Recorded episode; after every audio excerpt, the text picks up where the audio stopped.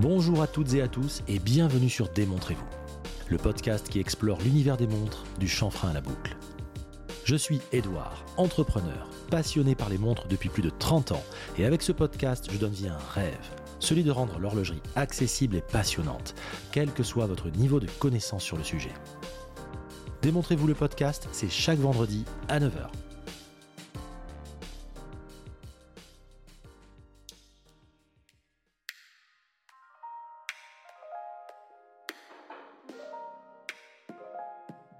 Je suis très heureux de vous accueillir pour ce nouvel épisode. Si j'en crois vos commentaires, l'épisode avec Alexandre Léger est typiquement le genre de contenu que vous adorez.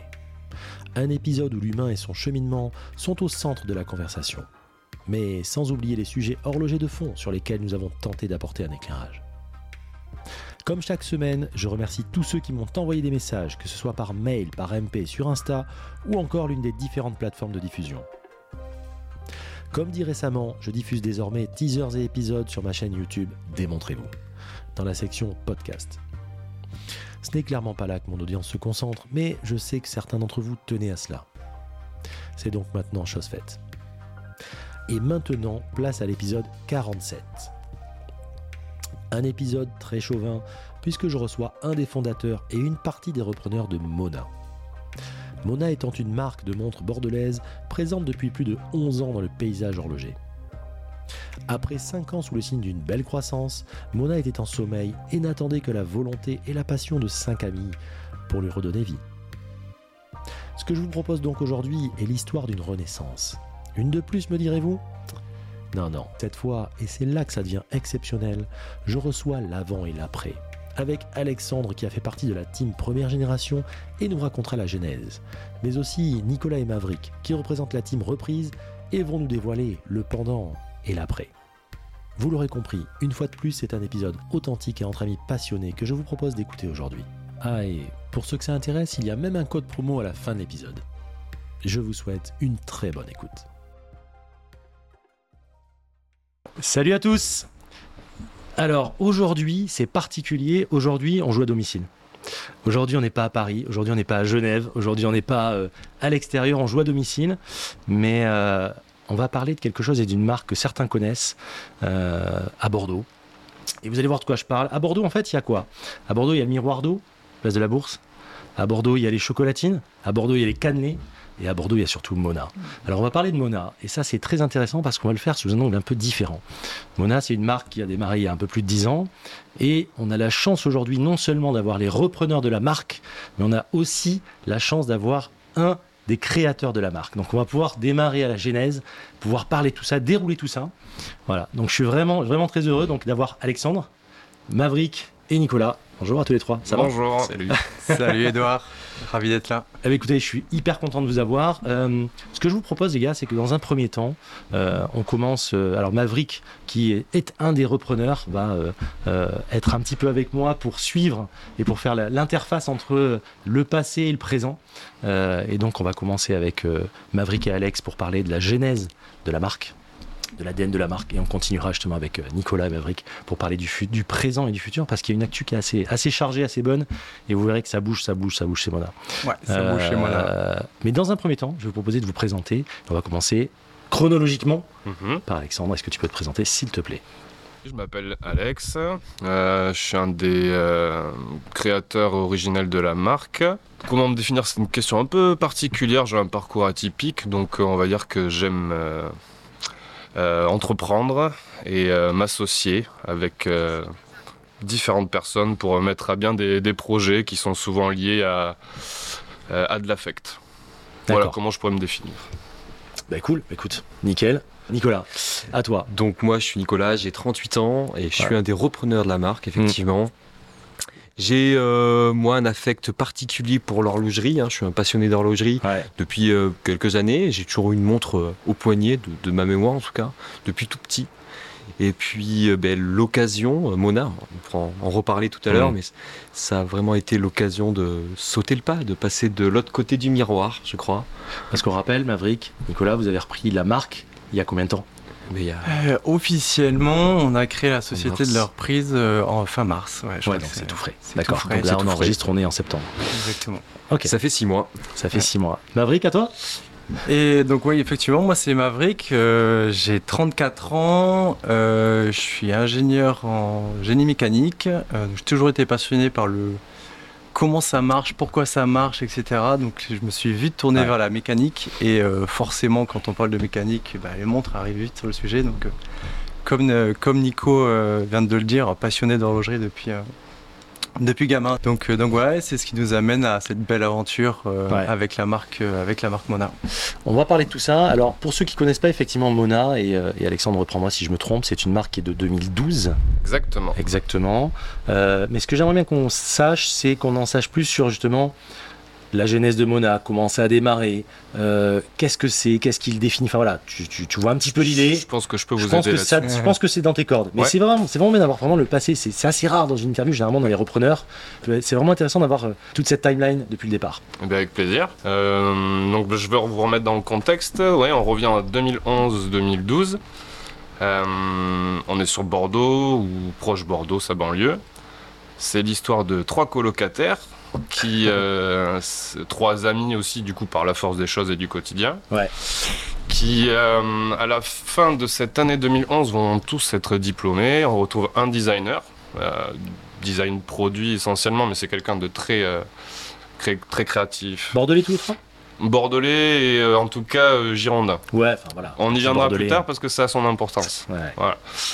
Euh, le deuxième qui est horloger, qui, a son, qui obtient son diplôme au lycée Marcel Dassault à Mérignac. Hmm. Donc encore une fois, on est sur du local. Et moi, euh, qui suis issu de l'univers viticole et euh, médoc. D'accord. Voilà. Donc on se retrouve tout comme tous les, les régionaux, on monte à la capitale pour faire nos études. La capitale pour nous c'est Bordeaux. Capitale administrative Exactement. de la région. Euh, donc euh, cette année-là, on obtient tous nos diplômes, mais euh, il y avait déjà, je crois, en nous, pour des raisons différentes, cette envie. Alors c'est une phrase un peu facile, mais de casser les codes, dans le sens où on n'a pas envie de suivre le cursus qu'on nous propose, que ce Hmm. soit sur du scolaire ou aller intégrer des entreprises. Que ce soit pour le designer, il n'a pas envie de se retrouver dans une agence et être Hmm. un élément de plus. L'horloger n'a pas envie de partir en Suisse et euh, faire le parcours classique d'intégration de maison. Et moi, je veux absolument fuir le, le monde viticole. Pareil, pour des raisons personnelles. Donc, euh, Vous voulez hacker un peu le système, ça voulait pas être complètement. non, on, s'est dit, en fait, euh, ok, il y a des parcours, euh, on les connaît, mais Hmm. pourquoi ne pas faire autrement? Il y a peut-être moyen de faire autrement. D'accord, donc dès le départ, ce qui est assez rare parce que généralement, on commence, on rentre dans le moule, on fait son truc, et au bout de 5, 10, 15 ans, on se réveille en disant ça me va pas, et Mhm. on fait autre chose. Et vous, d'entrée de jeu, dès la sortie des, des diplômes et compagnie, vous êtes dit on veut pas, on veut pas être un numéro, quoi, quelque Ouais. part. Et comme je te dis, c'est chacun pour des raisons différentes, mais cette envie de, Ouais. de faire les choses différemment.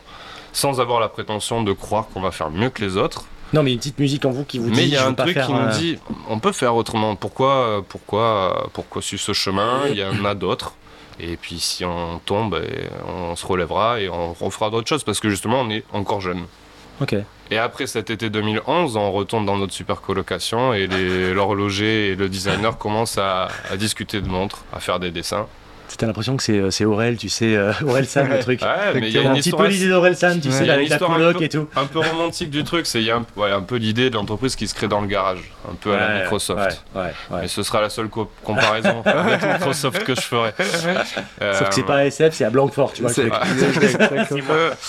Et du coup, euh, ouais, ils commencent à, à matérialiser ça un peu par des dessins, un peu de modélisation 3D. Hmm. Et ce que j'entends en passant devant leur chambre me plaît bien. Et je leur dis, bah, écoutez les gars, euh, on structure. On structure la chose, on avance, et puis étape après étape, on... si, si tout s'aligne bien, on y va. Du coup, les premiers dessins arrivent, on sélectionne les premiers fournisseurs, et puis on y va euh, un peu la fleur au fusil. On part en Franche-Comté, on rencontre des fournisseurs qui, qui nous reçoivent de manière... Non, non, vraiment super. On a été super bien De toute façon, accueillis. généralement, c'est blanc ou noir là-dessus. J'ai entendu les deux versions. euh, Exactement. J'attendais la fin de ta phrase. Euh, bah, en fait, ils ont. euh, bah, c'est l'histoire. Ils ont vu arriver trois Bordelais. Bonjour, on voudrait faire des montres. Alors, ça, sont nos plans. 25 ans. voilà. Et les mecs ont été super patients. Ils nous ont donné beaucoup de conseils, de, de relations, etc. Bon, voilà, c'est un peu comme ça que, que Mona a démarré. Juste pour Ouais, te couper deux secondes, pour Ouais. rappeler, euh, pour ceux qui connaissent pas, euh, juste pour décrire, on le mettra bien sûr en description comme d'habitude sur l'Insta, etc. Euh, comment vous définiriez le design? Après, on va aller un petit peu sur, sur ce que tu disais, mais que les gens comprennent, les mecs sont en bagnole, j'ai pas envie qu'ils aillent sur leur smartphone et qu'ils se plantent dans le fossé, tu vois. Donc dis-leur comment elle est. C'est euh, une montre qui dégage de la puissance, mais qui par son esthétisme va finalement remplir sa fonction première, c'est de donner l'heure. On n'est pas dans le bijou, on n'est pas dans quelque chose qui brille, c'est euh, c'est une belle pièce avec euh, des codes ou des codes qu'on a réinventés. C'est encore. Et le, et le gros avantage de cette montre-là, cette, montre- cette première montre, le premier design que vous avez fait, c'est que c'est une montre sur le principe minimaliste, Hmm. mais qui a du caractère de ouf.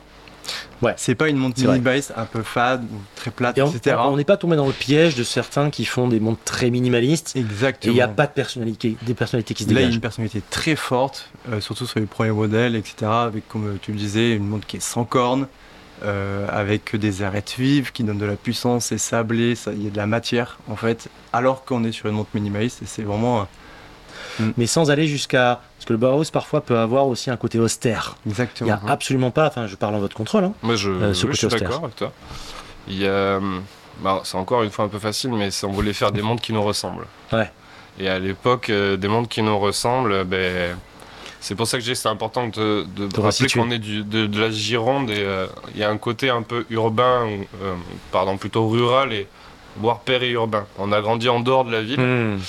Et du coup, je pense que c'est des choses inconscientes, mais euh, moi, par exemple, je suis fils de viticulteur et on grandit dans un environnement où euh, on fait des choses pour leur utilité. Les choses, elles ont du sens, elles doivent être fortes, elles doivent être résistantes, elles Hmm. doivent passer les saisons, La les intempéries. quoi. Exactement, on fait des outils où on va imaginer des outils pour améliorer son travail. Enfin, il y a une, une notion de, de solidité, de perfectionnement. Ce sont des valeurs euh, qu'on retrouve, euh, j- j'ai l'impression, dans la montre, de par cette grosse boîte euh, massive qui lui donne énormément de caractère. Hmm. Et vient cette euh, subtilité et douceur avec le minimalisme de, du cadran. Et ça, c'est, si je continue la- l'allusion euh, au côté rural, c'est une fois qu'on est arrivé en ville pour nos études et qu'on a découvert plus de subtilité, Hmm. de finesse, de détails, que ce soit dans les gens ou dans la vie. Et je crois qu'on a essayé de- d'exprimer tout ça dans cette montre. Il y a une démarche très philosophique. D'accord. Ah oui, c'est euh, intéressant. Oui, il, y a un côté euh, qui peut paraître parfois un peu brut de fonderie au départ, mais quand on regarde dans le détail, finalement, même dans le cadran, etc., il y a quand même beaucoup de petits détails qui, qui, cette finalement se subtilité, on va la trouver beaucoup dans le cadran avec les jeux de couleurs qu'il Oui. y a sur les différents, euh, Ça, sur les différents modèles. Ouais. Le- les aiguilles euh, cigarettes qui ont un bout de couleur euh, sur, euh, et qui est en raccord avec la trotteuse, etc. Il y a, cette subtilité, on la trouve dans, ce, dans ces échanges-là. Hmm. Et pareil sur le travail de la boîte, comme tu as dit, il y a un boîtier qui est très massif, rond en arrêt de vue. Mais à côté de ça, il y a un molletage qui vient travailler, un molletage tout le tour du, tout le tour de la carrure, Ouais. qui vient en fait venir travailler cette boîte-là. Et c'est pas juste un cylindre posé sur le poignet, tu vois, il y a, il y a vraiment un travail, etc. Et qui, ce molletage vient rappeler en plus la fonction d'un outil. Mhm. Les outils horlogers sont souvent sont, ont, ont ce Ouais. pour avoir de l'accroche, etc. Et ce travail, euh, enfin, ce travail du coup fait que la montre est brute, Ouais. mais à la fois assez subtile. Il y a des détails qu'on redécouvre euh, en regardant la montre et tout. Exactement, le terme de contradiction, et alors c'est un terme qu'on emploie beaucoup aussi chez nous, mais Voilà, qui peut agacer, c'est les, pense- amb- les ambivalences. Voilà, ben oui, oui, ben, C'est euh, les ambivalences de nos, on est tous plein nos d'ambivalence, de toute façon. réactions, de nos décisions, et, euh, Ouais, et ouais. nous sommes tout ça, quoi. nous ne sommes Ouais. pas l'un ou l'autre, et c'est de l'accepter, et, euh, et voilà, essayer de retranscrire ça dans, dans cette montre. Ok, donc monde circulaire sans cornes, euh, création. Comment ça a été accueilli à l'époque à Bordeaux? Parce que je crois que ça a été quand même, je- tu vas me dire, euh, vous avez, ça a fait du bruit quand même au départ. Ouais. hein. C'était euh, Mona, c'était la marque bordelaise quand même. hein. Ouais, c'est quelque chose qu'on n'a pas... euh, Il y a eu Tram et il y a eu Mona quoi à l'époque. bah, bah, ok, très bien. J'avais pas l'impression d'autant d'impact, mais merci. Mais bah, on- bah, tu vois, c'est une sorte de lapsus, c'est qu'on n'en avait peut-être pas conscience à l'époque et euh, euh, c'est quelque chose qu'on n'a pas maîtrisé. Parce que vous allez peut-être l'entendre sur- tout le long du podcast, mais euh, euh, dans notre démarche, à aucun moment, euh, enfin, on n'est pas issu d'école de commerce. Hmm. On y a plein de codes euh, entrepreneuriaux qu'on Ouais. ne maîtrise pas. Hmm. Euh, des réflexions en marketing, de communication. Ça paraît aberrant ce que je dis aujourd'hui, mais on avait déjà Une des forme idées. d'instinct, une forme Ouais. Exactement. Et cette liberté, eh ben, elle te permet, euh, dans la création, bah, d'en avoir encore plus. Et de t'affranchir de certains codes qui pourraient te, Exactement. te, te, enfin qui pourraient te, te rendre l'esprit plus étroit finalement. Et tu fais pas une montre pour répondre à quelque chose. Tu fais une montre parce que tu as envie qu'elle soit comme ça. Et si les gens vont disais. l'aimer derrière, et c'est ce qui s'est passé apparemment, Ouais. euh, eh ben, pour nous c'est réussi. D'accord. Euh, et du coup l'accueil bordelais, euh, oui, oui, il a eu un impact. Et puis très vite on a eu une boutique, donc on a pu accueillir les gens. Oui, un accueil favorable du public. C'est allé au-delà de Bordeaux, mais c'est vrai que, Mm. en plus, c'est arrivé à une période. euh, moi, c'est comme ça que je l'ai ressenti, où il y a une espèce de hype pour Bordeaux qui commençait à monter. C'est vrai. Euh, voilà, vous l'avez pas fait dans n'importe quelle ville non plus. Enfin, il y a une espèce de truc où moi, je- moi, j'ai commencé à partir de Paris à l'époque, où il y avait un petit peu euh, euh, l'idéal, c'était de partir. euh, Bordeaux, c'était un petit Paris. On partait sur Bordeaux, la mer à une demi-heure et, euh, et, la, et la- la- la montagne à trois heures et la vie est belle, quoi. Tu vois, il y avait un petit peu ce côté lifestyle. Il y a un euh, cadre de vie quoi. il y a, y a- il y a le surf pas loin, enfin il y a, il y a tout ce qui Mhm. va avec cet écosystème, le bassin et compagnie. Ouais. Et donc ça allait dans ce truc-là, et je trouve que les montres en plus reflètent ça. Euh, C'est-à-dire ce côté euh, on, on- on- casual chic, mais, mais on se prend pas au sérieux quoi. Eh ben, Exactement, et puis faut pas oublier qu'on est en 2012 et qu'en 2012 finalement il y a sur les micro-marques il n'y a pas tant que ça, il y en a beaucoup moins, il y a Oui, une offre bah oui, beaucoup bah oui, moins bah oui, importante bah oui, bah, qu'aujourd'hui. Ça n'a rien à voir. Et donc euh, il n'y avait pas beaucoup d'acteurs sur, de, Ouais, sur, la- March sur de la commençait à peine. micro-marque. Exactement. Et donc euh, donc c'était le un bon créneau. Enfin, Ouais. il y avait euh, il y avait certainement un besoin aussi euh, de clientèle là-dessus qui se retrouvait pas dans les marques établies euh, que on retrouvait euh, C'est clair. dans les grandes bu- dans les grandes bu- C'est boutiques. clair. Mais à l'époque, c'était les galeries voilà. marchandes euh, au champ machin où tu avais des montres euh, bon, qui ne nous faisaient pas écho en fait Mm. concrètement. Et, vous vous rendez compte le chemin en fait, parce que 2012 c'est hier quand même les gars. mhm. Et j'ai l'impression qu'on parle d'une époque, mais c'est un, c'est un délire quand même. qui a complètement changé C'est un hein, délire. l'univers de la micromarque. C'est les, les- ce, ce rien type de voir. montre qui sortait en 2012, Mm. c'est- c'est c'est un autre monde en fait, c'est assez fou. Exactement. C'est quoi le, c'était quoi le, alors le why, tu l'as un peu dit, c'est qu'est-ce qui, qu'est-ce qui Ouais. était votre carburant à l'époque Euh, Vous aviez vraiment ce besoin de, c'était, c'était marque de montre euh, forcément, ou c'était, vous aviez pensé à d'autres objets ou d'autres choses ou... Alors, euh, non, c'était une marque de montre parce que, bah, parce que l'horloger, euh, parce Ouais. que le designer avait. C'était chaud pour faire des montres. Exactement. et, même Enfin, oui, très chaud pour faire des montres. Et moi, juste pour le rappel, du coup, quand je veux fuir le monde viticole, quand j'intègre petit à petit le monde horloger, Mm. je retrouve énormément de concepts que j'avais dans le monde viticole. C'est, ça, tout s'est fait naturellement. Il y a une Mm. vision romantique, il y a un vocabulaire, les notions de tradition, de partage, de Il y a savoir-faire. un voilà. de choses comme ça, ouais. Exactement. C'est fait Donc, naturellement. euh, euh, non, les montres parce que. Et alors. Les montres, parce que l'horloger, lui, ben, il a un attrait euh, au produit, au savoir-faire.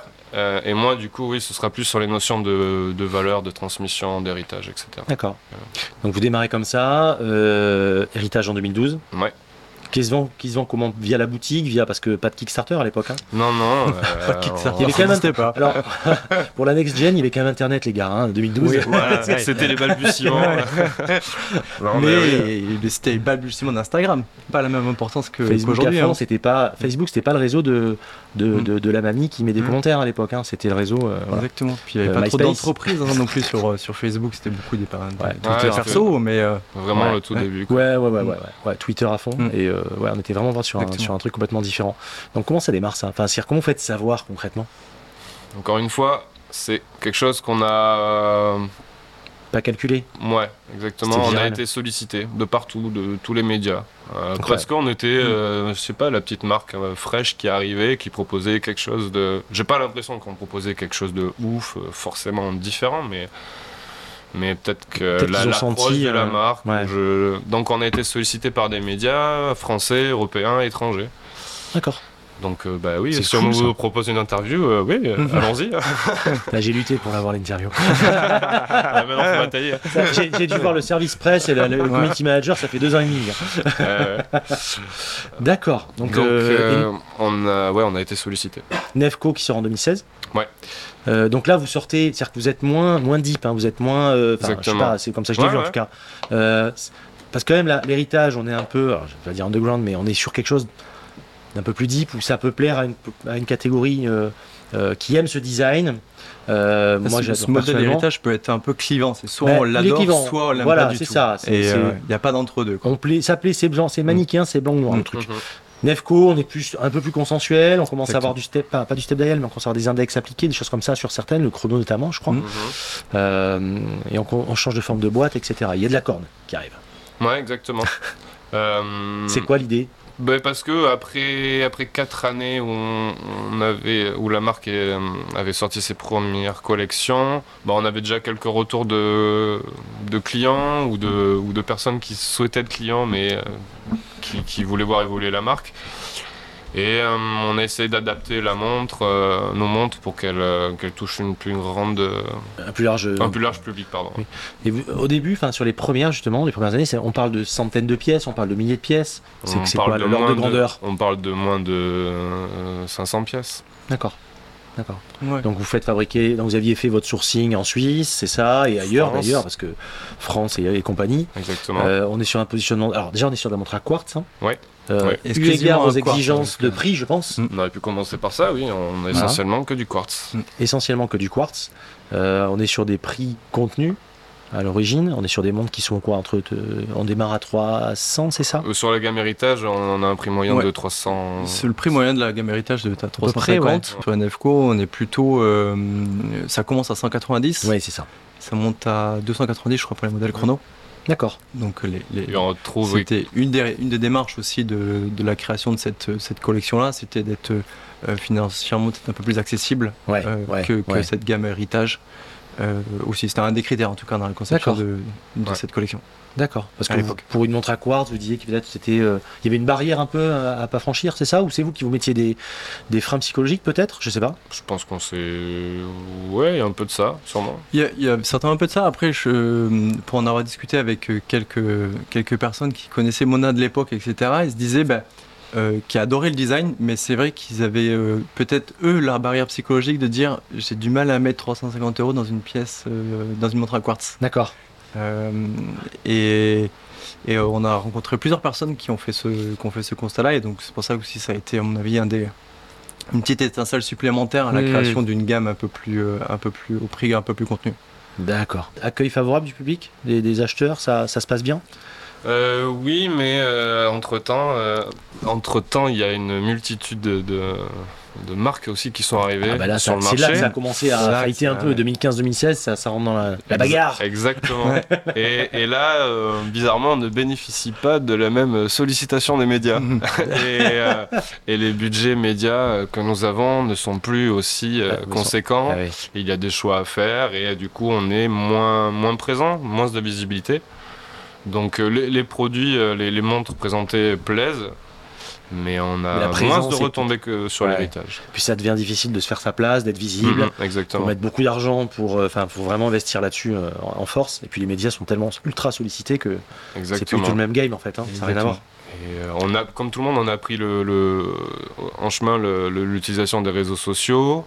Ouais. Euh, mais peut-être là aussi, on aurait pu être plus performant, Mm. euh, plus vigilant euh, sur ce que cet outil aurait pu nous, nous- nous apporter. D'accord.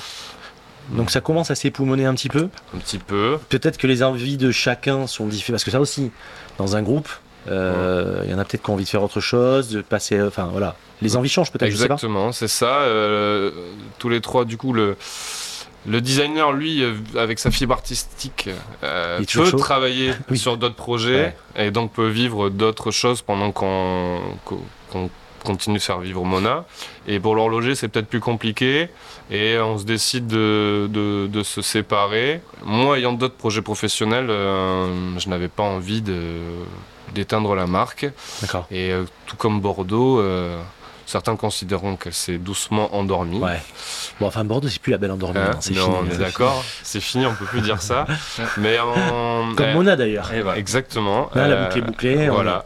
Euh, donc j'étais tout seul sur ces, ces dernières années. Hum, enfin, j'ai- j'ai été aidé par, euh, par Karine notamment, que je salue. Euh, ça a été un peu particulier ces dernières années à travailler tout seul, mais je n'avais aucune raison ni urgence de, de faire arrêter la de marque. clôturer le truc. quoi. Exactement. Puis il y a un affect aussi de la marque, je pense, qui est fort. Ouais, et en fait, c'est pas, il y a aucun ego, il y a rien de personnel au fait que je sois créateur ou quoi, mais c'est la frustration de se dire mince, cette marque, euh, elle mérite De revivre. quelque chose. Ouais, elle mérite de vivre une autre histoire, peut-être avec d'autres personnes. Il- Hmm. Il faut trouver euh, les, les bons acteurs qui, qui l'amèneront euh, à la place que, que je lui espère. Et qui ont envie, etc. etc. Donc là, Exactement. ça, ça, ça vit, ça vivote, on peut dire. Ça vivote, il n'y a plus de sortie de Euh, produits. Il y a le site web et puis vous faites de la vente en ligne, mais euh, il n'y a pas de pub, il n'y a rien. Les Quoi. placements en boutique, c'est compliqué euh, financièrement. Ouais. Et oui, la marque vivote. D'accord. Voilà. Et là, on arrive donc 2017, 2018, enfin les années passent. Exactement. Euh, vous cherchez un repreneur ou, ou- ou- Secrètement. En vous fait, êtes en euh, sommeil, quoi, mais euh, Exactement, c'est que je, je le crie pas sur les toits, je, je, je, je cours après personne, mais euh, je, reste à l'écoute de, de gens euh, Hmm. Hmm. Qui, qui, qui pourraient, qui pourraient euh, prendre ce- cette place. Dont la fine équipe d'aujourd'hui ou pas? Et B, je crois que c'est ce qui s'est passé. Euh, J'ai tout d'abord rencontré Maverick Ouais. euh, dans un Qui s'est présenté tout à l'heure, mais qui va aller un peu plus loin tout à l'heure. Exactement. Et euh, on a collaboré ensemble pendant quelques mois, presque, presque un an même. Et puis, on a rencontré des personnes que je connaissais déjà. Trois autres personnes euh, m'ont contacté pour euh, prendre des nouvelles de la marque, savoir comment on allait et si on pouvait en discuter. Et, et Et puis, on s'est rencontrés. Et puis, on a discuté. Et puis, on a matché. Et puis, euh, et puis on en est là aujourd'hui. Et euh, est-ce que la Covid a joué un rôle là-dedans? Parce que je sais qu'il y a beaucoup d'organisations, de choses, de trucs qui ont changé 2020-2021 avec les gens qui se sont rencontrés, qui n'auraient pas dû se rencontrer quelque part. Est-ce que ça a été, euh, est-ce qu'il y a eu un, un- un- un- un mouvement de pivot là-dessus par rapport à cette période Ouais, co- complètement. Parce que moi, je, euh, donc effectivement, je suis le premier à avoir rencontré euh, parmi les repreneurs actuels Alex euh, et à bosser avec lui. Ouais. Donc là, c'est Maverick qui Euh, parle. hein. ouais, c'est Maverick. Euh, et on s'est rencontrés en 2021. Et moi, en 2021, en fait, j'ai eu un switch justement euh, après Covid. C'est c'est Euh, fou, on en a tous une, c'est un truc de dingue quand même. Moi, je bossais, euh, je bossais, j'étais euh, responsable d'un site de production, je faisais du management et la- le Covid a été une période euh, mais, horrible à gérer pour moi. Je me suis dit plus jamais je veux, je veux vivre ça. Et en fait, j'ai eu le switch euh, de me dire, en fait, il y a des gens qui vivent de leur passion, de ce qu'ils aiment, etc. C'est le luxe ultime, quoi. Ah ouais. Dans, dans la vie, c'est juste. euh, Et moi, en fait, j'avais cette, ce prisme où en fait tu travailles et tu as tes passions à côté. Quoi. Oui. Et, Ouais. euh, et en fait, je me suis rendu compte qu'il y en avait, c'était pas ça, quoi, qui, faisaient, qui vivaient de leur passion. Et donc, euh, je me suis dit, moi, je suis passionné de quoi? De sport, montre. Euh, et du coup, je me suis dit, montre, attends, mais il y a Mona à Bordeaux et tout, vas-y, viens, je lui envoie un message. Et euh, j'envoie un message à, à Alex. C'est il me LinkedIn, répond un pas. truc comme ça Sur quel truc tu lui envoies un Je message lui comme envoie sur je LinkedIn. ouais, ouais. LinkedIn, Ouais, ouais. sur LinkedIn. Il me répond pas. Parce C'est que Karine. je ne vais jamais sur LinkedIn. C'est Karine Dernier qui me post, répond. euh, août 86. C'est Karine qui me répond et qui me dit euh, Bah ouais, je pense que tu tombes bien, vas-y, viens, on discute. Et en fait, je, te- on- je prends un café avec Alex. Et là, ça match, euh, de ouf direct. ça match de ouf, autant d'un point de vue perso Ouais. que, que pro, que la vision. euh, il m'a beaucoup Pourtant, il m'a dit qu'il pas sur- euh, en coulisses. Il m'a dit, euh, Marie, je peux pas le saquer. Ouais, mais bon, là, on est en média. En, mé- en média, Ça, on c'est est en média. ça. donc Ah il y a merde, faut le- pas le dire. Attends, je, et le je je un t'inquiète, je ferai le cut. Allez. Et, euh, et du coup, même sur la, la vision que moi j'en avais de Mona d'un point de Ouais. vue extérieur, ça Ouais. lui plaisait beaucoup. Mm. Euh, parce qu'il avait vu ce qu'ils, a- enfin, en tout cas, j'avais vu ce qu'ils essayaient de faire avec la marque, etc. Euh, on avait le même constat comme quoi bah, cette marque-là, elle a un potentiel et que c'est Ouais. dommage de s'arrêter là. Il faudrait qu'on aille plus loin, etc. Et donc, on a commencé un peu à bosser euh, ensemble euh, pendant, ouais, pendant un an où on avait dans l'idée, donc dès, le début, de se dire bah, vas-y, il faut qu'on recrée nouveau, de nouveaux modèles parce que là, il s'est rien passé pendant cinq ans. Il faut recréer quelque chose. Euh, moi, vu que j'ai fait des études en mécanique, etc., je fais de la CAO, Ouais, donc, naturellement, commencé, euh, voilà. tu, tu, tu, tu peux lancer des projets comme ça plus facilement. Exactement. Euh, on avait commencé à dessiner des trucs sur, sur ordi et tout, on a brainstormé. Euh, là, 2021, un truc comme ça? Ouais, 2021-2022. Et, et donc on savait à peu près vers où on voulait aller, etc. Et, euh, et fin 2022, donc du coup, il y a les trois autres associés actuels, donc euh, et Nico, qui, qui rentrent dans la danse, qui, te- qui, vient- qui appellent Alex, et euh, qui dit Ah, ben attends, euh, qu'est-ce qui se passe chez Mona, etc. Ben viens, on discute. Et on s'est mis à, à discuter tous les cinq, et, et pareil, ça a matché. Tous les cinq, on s'est super bien, on s'est bien entendu. On avait Ouais. la vision, une vision commune de ce qu'on voulait, euh, euh, de ce qu'on on pensait où pourrait être euh, Mona, Mhm. euh, de ce qu'on pouvait faire, des compétences de chacun. Et on s'est rendu compte bah, qu'on était cinq et qu'on avait tous euh, une compétence complémentaire en fait. c'est un- com- donc, euh, complètement différente ouais, euh, à Mhm. 5. Donc on était vraiment euh, ultra ouais, complémentaires. Ouais, Et on s'est dit, bah, si on le fait pas maintenant, il faut, bah, faut le faire. quoi. ouais, ouais. Nicolas, toi, tu arrives dans la danse euh, un peu après alors? Un petit peu après, euh, du coup, euh, alors moi je suis, je suis déjà je suis très ami avec Ben qui, a la marque ah oui. Vasco. Oui, c'est important que tu Ouais, sais bien c'est le important. T'as raison. Faut le resituer. présenter.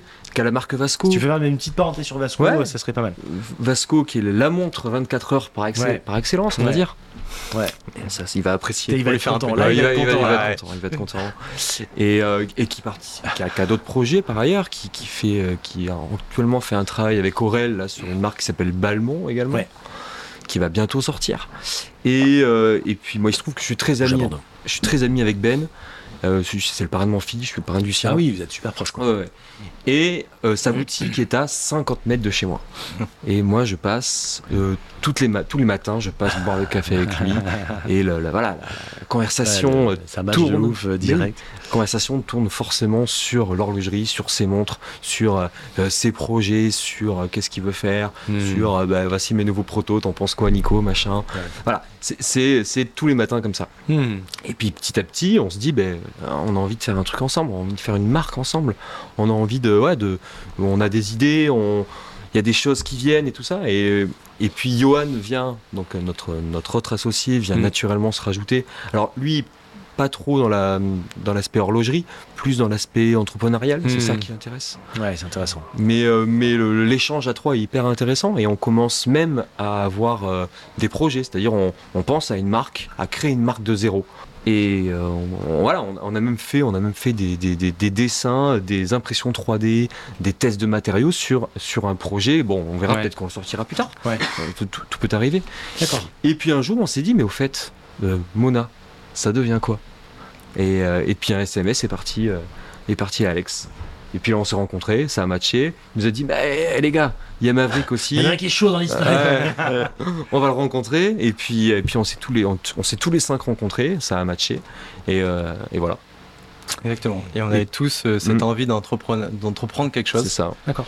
Euh, Et et, puis- on avait tous euh, Ouais. vu que bah, Mona avait un, un potentiel.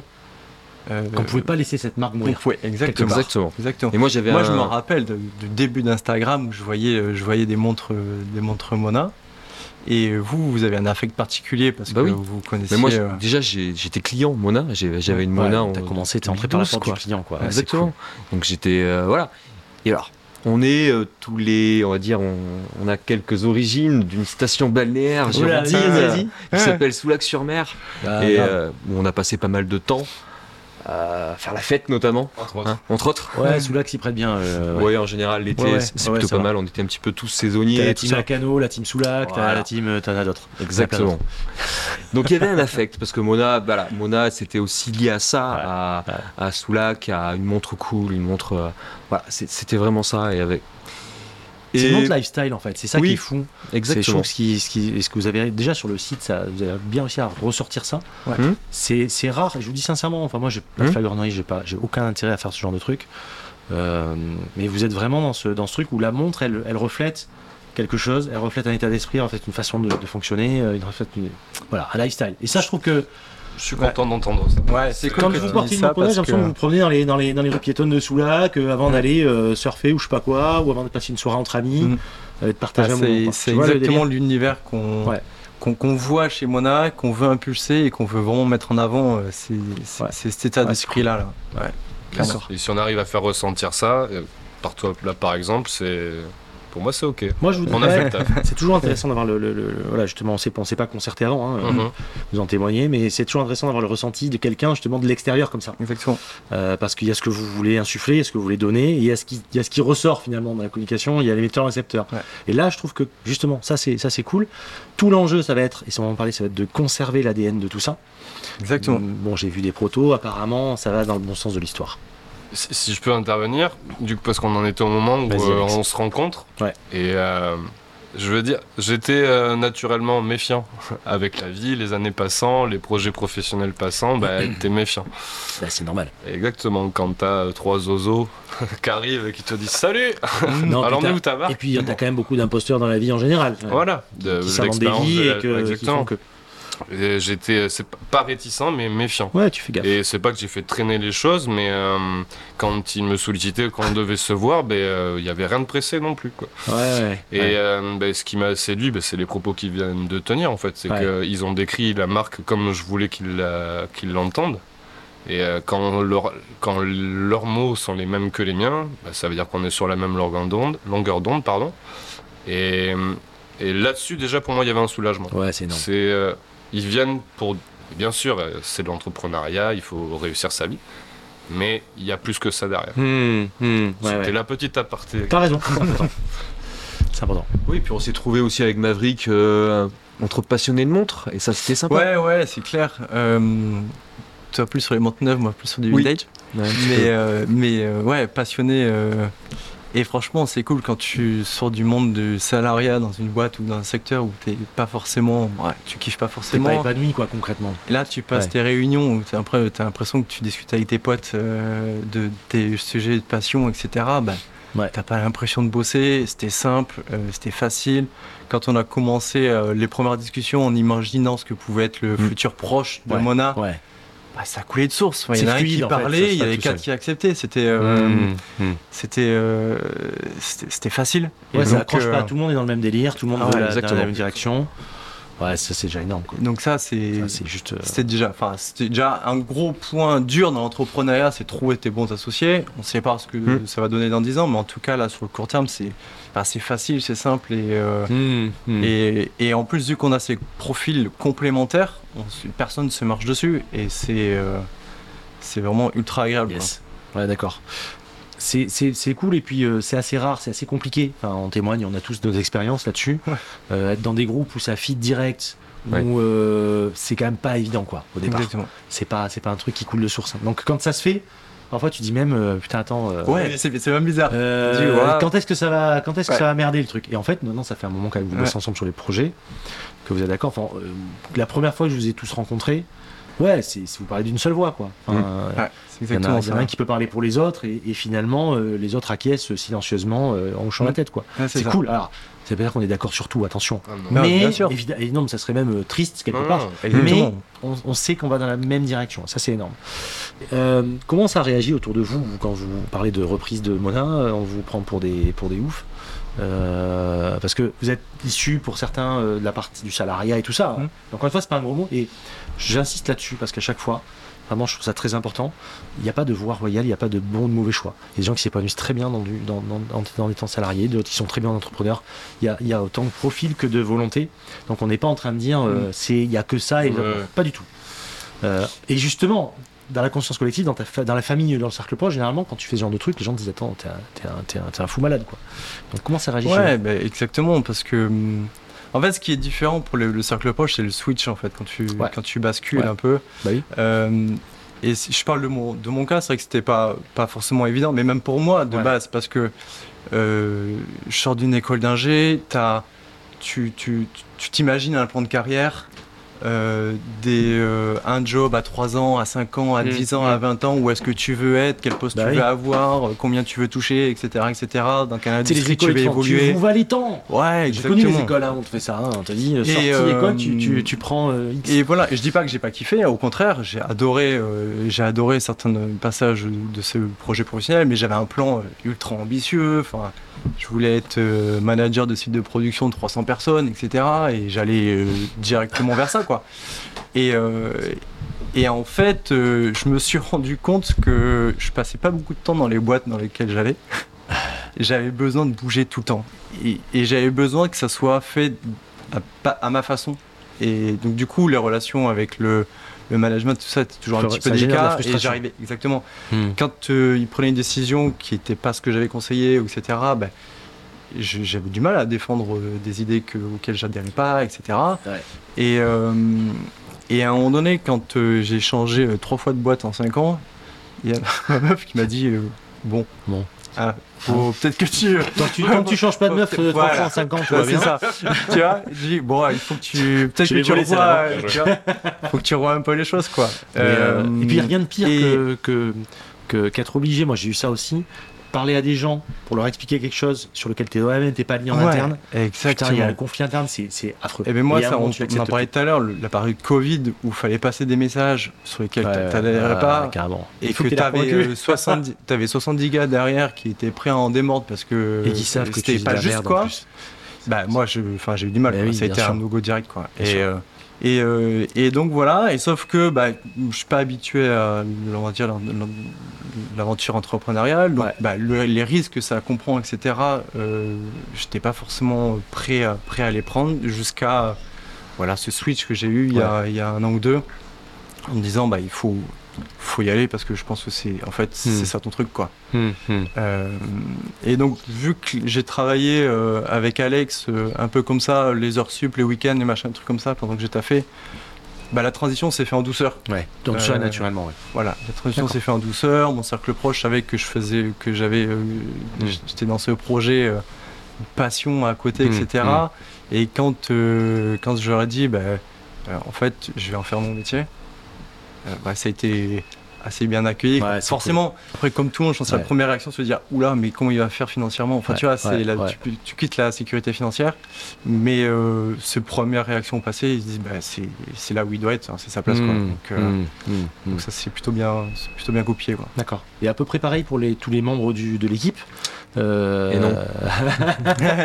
Moi, j'ai pas. alors, moi et puis Johan, Ouais. on a, enfin, on a toujours notre, notre activité principale. Moi, j'ai Ouais. toujours une activité principale dans l'édition de logiciels. euh, Enfin, moi, je suis responsable pour faire du déploiement d'un logiciel de téléradiologie, de télémédecine. D'accord. J'étais soignant avant, donc j'ai pas mal de, de- de- pas mal, vu pas mal de choses et moi je suis épanoui dans mon activité de ce je salarié. tout à l'heure, en fait, Exactement. Moi Ouais. j'aime mon métier, c'est un métier qui est quelque part aussi tourné euh, ben, vers le patient, Ouais. mais j'avais cette volonté de, de aussi de passer, voilà, de, de passer de l'autre côté, euh, d'aller vers ma passion. Hmm. J'ai pas, je suis pas totalement allé vers ma passion parce que ben, pour des questions, comme tu disais, de sécurité, moi j'ai Mm. pas encore, encore par manque de courage. Il y a Alex- Alexandre qui lui souffle ça. Ça taille, ouais, ça, ça taille, Allez, ça taille ça- quand même ça un taille. petit peu, tu Ouais, vois. ouais, ça taille des croupières, je sais non, pas. mais euh, disons que c'est en transition, on va voir. C'est mon objectif, clairement, de, de oui, passer puis le pas. dans le timing, tout le monde n'est pas au même niveau, au même Exactement. moment, et, Exactement. euh, et puis il faut pas partir euh, euh, YOLO euh, comme ça direct. quoi, hein. Exactement. Faut aussi Il y a- euh, réfléchir voilà, le truc, ouais, bien tout à sûr. fait. Pour que ça se fasse dans de bonnes conditions en plus. Voilà, et puis bon, même, euh, même avec ça, je suis poussé par mes proches euh, dans cette voie-là. hein, D'accord.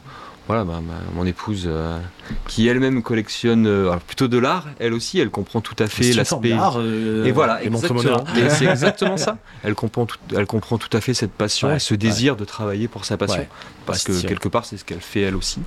Et euh, mais du coup, c'est plutôt bien accueilli, ouais, le changement, ou en tout cas le, le, le mouvement vers le changement. Quoi. D'accord.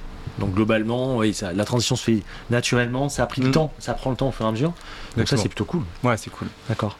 Comment dire, c'est vos deniers personnels, c'est vous avez fait une levée, comment ça s'est passé tout ça? Vous, Comment vous allez procéder pour tout ça? Que, que sur fond propre pour le, leur démarrage de, en tout cas, de ce projet-là. Euh, Skin in the game. Ce qu'il faut, ouais, ce qu'il faut, enfin, ce qu'il faut savoir, c'est que bah, dans cette aventure entrepreneuriale, comme tu, comme on en parle depuis le début, on ne crée pas from scratch, on Hmm. reprend Oui, une, une une, une- une Ouais. société, une marque en l'occurrence. Et je pense que, en tout cas, sur le secteur français, il n'y a pas beaucoup de micro-marques qui ont été reprises. Euh, Non, non, c'est vrai. Qui ont, euh, Mm. en tout cas, de micro-marques qui a 10 ans, Ouais, euh, vrai. qui a plus de 10 ans. Vrai. Euh, donc, euh, c'est un risque euh, que qu'on prend et on veut voir comment euh, le public répond aussi à ça.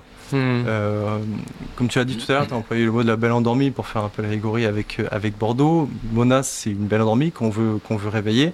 Euh, et donc, euh, on va proposer quelque chose d'assez fort pour, pour réveiller ça. Et on va Ouais. voir le, le premier défi, ça va être de voir comment le public réagit aussi à ça, à la reprise d'une marque, d'une marque de, de 10 ans. Euh, qui a pas eu enfin de, de news pendant, Oui, pendant qui 5-6 réellement pas ans. eu d'activité depuis 4-5-6 Voilà. ans, quoi, en gros, à peu près. Euh, et on est, comme on l'a dit tout à l'heure, sur un design qui peut être un peu clivant, on aime ou on n'aime pas. Mhm. Euh, donc c'est clairement un des premiers objectifs et défis de, de notre aventure entrepreneuriale, de, de voir comment le, comment le public réagit, réagit à cela. Donc on, on a décidé de faire ça sur fond propre en plus, donc, pour vraiment maîtriser tout, tout de bout en bout. Euh, et en fonction de comment, euh, bah, comment le public réagit à cette première, euh, à cette première collection de Mona 2.0, Ouais, la Gen 2. Ouais. on, on a déjà plein de projets dans, dans la tête pour le futur. Ouais. on verra comment après on les met, on, Ils sont déjà- les mettre ils en ont- œuvre. mais- Vous avez trois coups d'avance déjà, quoi. C'est ça en fait. Ouais. Mm. Pour revenir sur les produits maintenant, justement là-dessus, à moins que vous veuillez Mm. ajouter quelque chose, mais de toute façon, on ajoutera au fur et à mesure. Euh, la principale évolution, elle est de taille. on, passe, on passe du quartz Ouais. à, à l'automatique. Voilà. Je pense que c'est le, le step euh, qu'a peut-être pas fait Mona en 2016-2017. Autre problématique aussi peut-être? Exactement. Différent Tout à fait. Et que on, Pas le même écho qu'aujourd'hui aussi? Voilà. Et qu'on va faire aujourd'hui. C'est passer, passer sur un mouvement euh, automatique suisse Ouais. euh, dans notre Mona. Sachant qu'il y avait un gros débat sur euh, mécanique à remontage manuel ou automatique. On s'était vu il y a deux ou trois mois. Mm. Mm. Vous m'avez parlé de ça, vous étiez, vous étiez au taquet sur, euh, sur du méca manuel. Exactement. Et, euh, Oui. Moi, je dis, euh, enfin, moi, après, c'était mon point de vue. Je n'estime pas avoir raison ni tort. hein, chacun son point de vue. Mais déjà, par rapport à la, à la couronne et la forme, à la shape de la, de la boîte, je dis, Mm, non, mais vous n'allez pas tous les matins remonter avec une couronne comme ça, c'est pas possible. Et, et voilà. En fait, ouais, c'était un, un gros débat là-dessus parce que, en fait, ce qu'on n'a pas, ce qu'on n'a pas trop évoqué au début et qu'on peut, qu'on peut évoquer là, c'est que euh, on a un peu une, phrase philosophique chez Mona qui, qui, qui dit l'âme des choses. Et, euh, et on pense tous que le, voilà, notre montre, elle a une âme, c'est un compagnon, etc. Et il y a ce côté un peu de relation euh, À l'objet, très fort Ouais. euh, qu'on a avec, nos- avec, nos, avec nos montres. Et on s'était dit que bah, pour pousser ce curseur encore plus loin, Hmm. euh, un mouvement manuel que tu as, tu prends soin Oui, tous les comprends. jours de remonter, etc., ça collait super À bien à la philosophie. du, du truc, ouais. Euh, Mais tu peux le dupliquer après, sur l'auto. Hein. C'est peut-être. Oui, exactement. Enfin, tu peux remonter. C'est-à-dire que tu la tes remonter, euh, mouvements. Je parlais de compagnon, je crois, Mais ouais. avec Julien, justement. Ouais. C'est ça. Et euh, donc du coup, on s'est dit ouais, pourquoi pas aller dans ce dans ce truc-là. Mm. Après, euh, voilà, on a on a plus, finalement plutôt switché sur sur un mouvement euh, automatique pour les pour les raisons que tu que tu dis euh, et euh, pour des raisons aussi techniques. On, notre Mm. cahier des charges sur le mouvement, c'était qu'on voulait un mouvement fiable, robuste. euh, parce qu'on est clairement sur une daily, une montre daily, Mm, et on mm, voulait mm, quelque chose, euh, enfin, faut pas se poser de Ouais, questions avec ouais. son avec son mouvement. Euh, donc on voulait quelque chose de fiable et robuste. Et euh, on est dans la conception d'une montre sans cornes. Et donc ça ouais. techniques. Et ouais. Euh, Ça veut dire les cornes les- sont, en fait, sont à l'intérieur du boîtier, Voilà, ils donc sont ça pas veut à l'extérieur. naturellement. Donc sur un boîtier de 39 comme là, Ouais. C'est comme si tu montais sur une montre de, de, de 30 mm. Quoi, en fait, Euh, en ouais, de 30, euh, 33. 33 euh, je sais quoi. Enfin, voilà, c'est ce tu vois. que la problématique est pas Euh, la même. et donc du coup c'est pas c'est pas du tout la même et, euh, et donc forcément bah, ça ferme les portes de beaucoup de mouvements Mm. Euh, et donc on a on a trouvé là ce, ce, ce mouvement donc ce sera la SW100 Ouais, euh, qui est candidat idéal, qui est, qui fiable, qui est robuste. Enfin, parfait ça, qu'on peut réparer partout qui est fiable J'en ai suffisamment parlé dans les, dans les podcasts Ouais, en disant ouais. C'est ça. je privilégie euh, du fiable qui se répare partout. exactement nous aussi surtout pour Qui une règle qu'on veut faire là c'est bien réglé, C'est redoutable. hein. Et, et il, euh, il se trouve qu'il rentre dans la boîte aussi. Ouais, euh, ouais, quand ouais. on a fait les essais, tout ça, le mécanisme, L'épaisseur Ouais. aussi. le mécanisme automatique rentre dedans. Ouais, ouais. et on s'est ouais. dit, bah, en fait, ça match quoi. ça match Mmh, euh, et donc on, on est parti on est parti là-dessus D'accord. Oui, de toute façon, c'est c'est du sans problème. Enfin, ah c'est un no-brainer quoi, là-dessus. a problème Rien à dire. Quoi. ouais Euh, donc la gamme arrive. Et euh, donc, ouais, donc la, la conception technique de ce ouais. moment-là, de, ce- de cette boîte-là, était Ouais. assez. euh, épique. ouais, touchy, euh, touchy, euh, mais. euh, Toucher sans mais toucher. trop- Évolution sans révolution. exactement. C'était vraiment un peu la philosophie du- de cette nouvelle collection. C'est-à-dire qu'on voulait amener le modèle original de, de, de- de Mona, donc qui est la, la gamme héritage, on voulait l'amener plus loin. Euh, donc, tout en gardant son ADN, Mais plus engagé peut-être encore. plus engagé, euh, avec un positionnement fort euh, et, et euh, forcément une évolution esthétique que nous on voulait euh, Ouais. qu'on voulait apporter. Euh, et, et je pense qu'on a fait quelque chose, enfin moi en tout cas qu'on qu'on kiffe En tout cas, vous, vous êtes plutôt content du travail Ah ouais. réalisé. Ouais, je vois Oui. le, le SW100. Mais non, mais de toute façon, c'est un mouvement, il n'y a rien à dire, quoi. C'est parfait. Ça rentre bien, c'est pas trop épais, c'est archi fiable. C'est archi fiable. Ça se répare euh, aux quatre coins du monde. Faut, faut que les gens le cahier des arrêtent- faut que les gens arrêtent de se prendre la tête avec ça. Ouais. Mais je pense qu'ils se prennent de moins en moins la tête avec ça d'ailleurs. Je pense qu'il y a une évolution euh, Bah, en tout cas, sur manuf, pas manuf, etc. Ouais. Donc ça c'est très bien. Ça permet aussi d'avoir un prix relativement contenu malgré tout, sans se faire Ouais. allumer. Parce que ce mouvement c'est quand même une, un poste de dépense ou une, une charge dans, le, Bah, dans ce qui coûte, est- euh, ah qui le plus cher, honnêtement. le plus cher dans, dans une montre. Donc, euh, ok. Mais on voulait pas les là-dessus, donc euh, Oui, mais tu voulais pas mettre, vous vouliez pas mettre n'importe quoi non plus. pas mettre euh, n'importe. Exactement. euh, Il y a d'autres évolutions. Et oui. Et alors, avant, avant les autres évolutions, j'ai j'ai deux questions. Euh, par rapport à ce que je trouvais ça intéressant, par rapport au, au- vous avez conservé le logo Mona, volonté de conserver les deux drapeaux. Ouais. Je recommande, il y avait une signification, euh, la forme des drapeaux, etc. Et je voulais t'entendre Ouais. parler parce que je trouvais ça assez. euh, Il y a ce côté onirique qui ressort que je trouve intéressant. Ouais, exactement. En fait, le, le logo, euh, logo Mona, c'est deux étendards croisés. Ouais. Et, euh, et en fait, l'objectif de ces drapeaux, c'est vraiment de porter, dire, porter fièrement ce qu'on qu'on est, Et puis nos ambivalences, nous, etc. Ouais, et, et c'est pour ça que ce dra, ces deux ces deux étendards, c'est vraiment quelque chose qu'on euh, qu'on tient. Euh, on tenait de garder de le retirer, je pense. de garder ce, ce logo Ouais. qui, est, qui est très fort, euh, qui est très fort et qui, qui- qui a une- vraiment une signification. Puis en plus, voilà, c'est aussi nouveau départ. Enfin, il y a plein, Ouais. plein de choses qui Mm. veulent se, se coller. Exactement. Et Et, je crois que- c'est assez subtil, mais les deux drapeaux, en fait, ils ont une forme qui fait qu'on retrouve un peu le M et le W de Mona Watches. Donc, euh, Ouais, Voilà. donc le diable se cache dans les détails chez Mona, quoi. petit- un petit peu. J'ai l'impression. Quand j'ai suivi un petit peu en filigrane l'évolution de la boîte, je m'en parlais souvent. Ouais. Et, euh, et c'est ça qui est génial, c'est que on, on- euh, encore une fois, je dis à chaque fois, on sait à qui on donne notre argent, c'est-à-dire c'est de la passion. Exactement. Et, euh, et je, je crache pas du tout sur les grands groupes et tout qui font aussi pour certains des très bonnes choses, hein, c'est Mm. pas ça. Je veux dire, là, on sent vraiment le, le skin in the game, l'engagement. quoi. Ouais. C'est vraiment. euh, vous me parliez ce matin du chanfrein de la lunette Mm. qui change à quelques millimètres ou dixièmes de millimètre. Dixième Et de vous êtes, millimètre, vous êtes ouais. habité par le, par le Ouais. truc, quoi. Et c'est, ça, ça, c'est énorme. Déjà, enfin, ça dit tellement sur la volonté de bien faire, je trouve. Ouais. C'est énorme. Bah, c'est c'est gentil, merci. Et euh, on a même décidé d'aller plus loin parce que on, on a pris la décision de faire nos cadrans nous-mêmes en plus. Donc euh, Oui. toute la partie euh, Ça, c'est cool. ouais, décor, euh, décor sur les cadrans, etc. C'est on est en train de, bah, on a acheté le, le matos et tout ça. Ouais. et on- Ouais, donc vous êtes vraiment dedans, qui- quoi. C'est Parce nous que parfois, on voit des marques, des grandes marques plutôt, en Mm. général, on dit, mais pourquoi il a fait ça, le truc? Pourquoi ils ont fait ça? Pourquoi ils ont pas réfléchi Ils ont collé une date là? Pourquoi ils ont Mm. fait ci et ça? Et là, vous réfléchissez vraiment à chaque poste et à chaque truc. Donc, euh, Ouais, Exactement. Ouais. On va faire de On la tempo. euh. Peindre les cadrans déjà. Ouais. On va les peindre. On va les tombographier. On a acheté une machine. Ouais, on a, topographie, on a euh, commencé à bosser dessus. On a des résultats qui sont assez concluants. je Ouais, qui sont assez cool. On a une finesse, mais on a, on a aussi ce- cette espèce de grain Ouais. qu'on n'a pas sur un cadran. Cette, cette imperfection aussi. industriel. Alors, c'est c'est- c'est d'une c'est d'une finition top, mais justement, Mm. c'est C'est ça. chaque cadran peut être différent, euh, même Et- s'ils sont oui. extrêmement bien réalisés. Exactement. Et, euh, et le grain peut être différent. Est-ce qu'on retrouve Qu'est-ce qu'on aime euh, dans le vintage? En général, c'est ça. hein.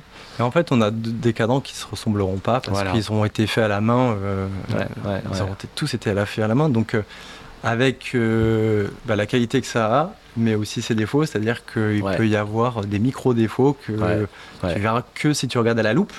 Euh, mais euh, à l'œil nu, tu verras pas de défauts, c'est un cadran qui sera parfait. Mais si tu veux, tu veux être deep, geek, tu regardes ça avec une loupe x10, tu te dis ah ouais, là tu vois que c'était fait à la main, c'est pas, etc. Donc c'est vraiment, c'est vraiment cool ce qu'on, le rendu qu'on peut avoir avec ce, ce, Ouais. ce procédé-là. On a notre- ami Colin Tonac, donc Oui. justement Saint-Péréduc Ouais. qui fait ça. Ouais. et le rendu est magnifique aussi. Quoi, Exactement. Et puis il nous a Ouais. aidé, faut le préciser. Ouais, hein. ouais, Colin, merci, nous, a, Colin, salut. nous a aidé à, à démarrer. en Salut, tout cas. Ouais. Il nous a aidé à démarrer sur la Ouais, topographie. c'est cool. Il Ouais, est adorable et il est surtout très, enfin il est extrême quoi, dans, dans les Ouais. détails, dans tout ce qu'il Ah, fait. c'est un fou. C'est voilà, son geek, atelier dingue. et, ouais. C'est un geek et pédagogue C'est- en plus. Ouais, donc, euh, c'est- c'est- c'est- il est ça, habité par le truc. Ouais. Quand on fait, quand Mm. on se voit de temps en temps, voilà, c'est ça. Et à chaque fois, euh, on sent, on sent le mec qui est habité. On sent que vous, c'est pareil. Enfin, on voit toi, Alex, quand tu, quand tu, quand tu fais la tempo à un moment, il y a une petite vidéo là. Euh, on a quelques vidéos d'Alex en train de on est- il est chaud, il a encore un peu de la peinture au bout des On doigts. sent qu'il est dans le truc. Ah ouais, bah ouais. Eh. Il y a un petit peu de Mona sur lui. Ouais. C'est ça.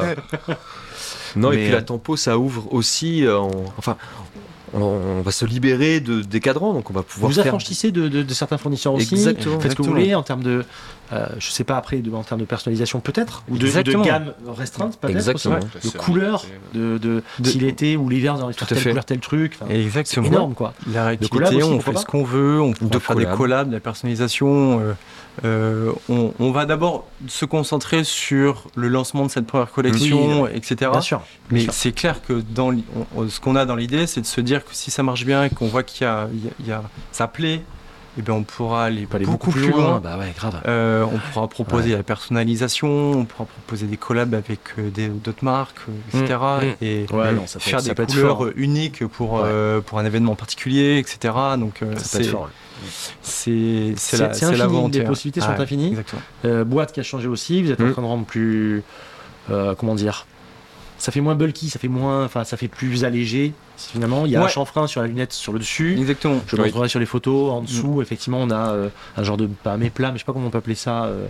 Ouais, un Euh, gros chanfrein sur le, dessous de la boîte. dessous de la boîte, Ouais. voilà, alors qu'avant c'était plat. Sur le dessous de la carrure, euh, qui fait un peu tuna, quoi. Comme les, comme les Seiko Tuna où on trouvait vraiment cette. oui. euh, ouais, on a l'impression que c'était un boîtier qui était coupé à la scie, quoi. et, là, on retrouve de la finesse, bah, de la subtilité. On, retrouve, il y a quand même encore ce côté un peu daily, robuste, etc. Mais on a, on a peut-être mis euh, le curseur un peu plus long sur la Ouais, subtilité, ouais, sur le ouais. travail de, sur le travail de, de la boîte, etc. Euh, et, et ouais, on trouve que le rendu il est vraiment, il est vraiment Et, cool. Ouais. et- et deuxième question que je voulais vous poser, c'était par rapport à. Il y a une petite, euh, il y a une petite phrase aussi sur le cadran. euh, Ouais. Ça, c'est quoi? C'est nouveau? C'était d'avant? C'est ressorti? C'est quoi? C'était d'avant et c'est ressorti. Ah oui, on va peut-être la lire. Ouais. Donc, il y a- ouais, c'est vrai qu'il y a écrit Vulnerant homme, ultima necat. En fait, qui est une citation en latin Ouais. qu'on retrouve sur euh, les cadrans solaires, sur la plupart des Ouais. cadrans solaires. Alors il y a, il y a d'autres citations aussi sur les cadrans solaires, mais souvent on retrouve celle-ci. on retrouve celle-ci ouais, de temps en temps euh, et, qui, euh, et qui veut dire toute, euh, toute blesse la dernière tue. Hmm, hmm, Et hmm. donc c'était euh, c'était une expression latine qui, euh, qui, voilà, qui, qui, qui faisait, euh, qui promulguait ce, ce fait de vivre le moment présent. Ouais. Euh, de vivre le moment présent parce qu'on ne sait jamais quand notre heure arrive. Et, euh, D'accord.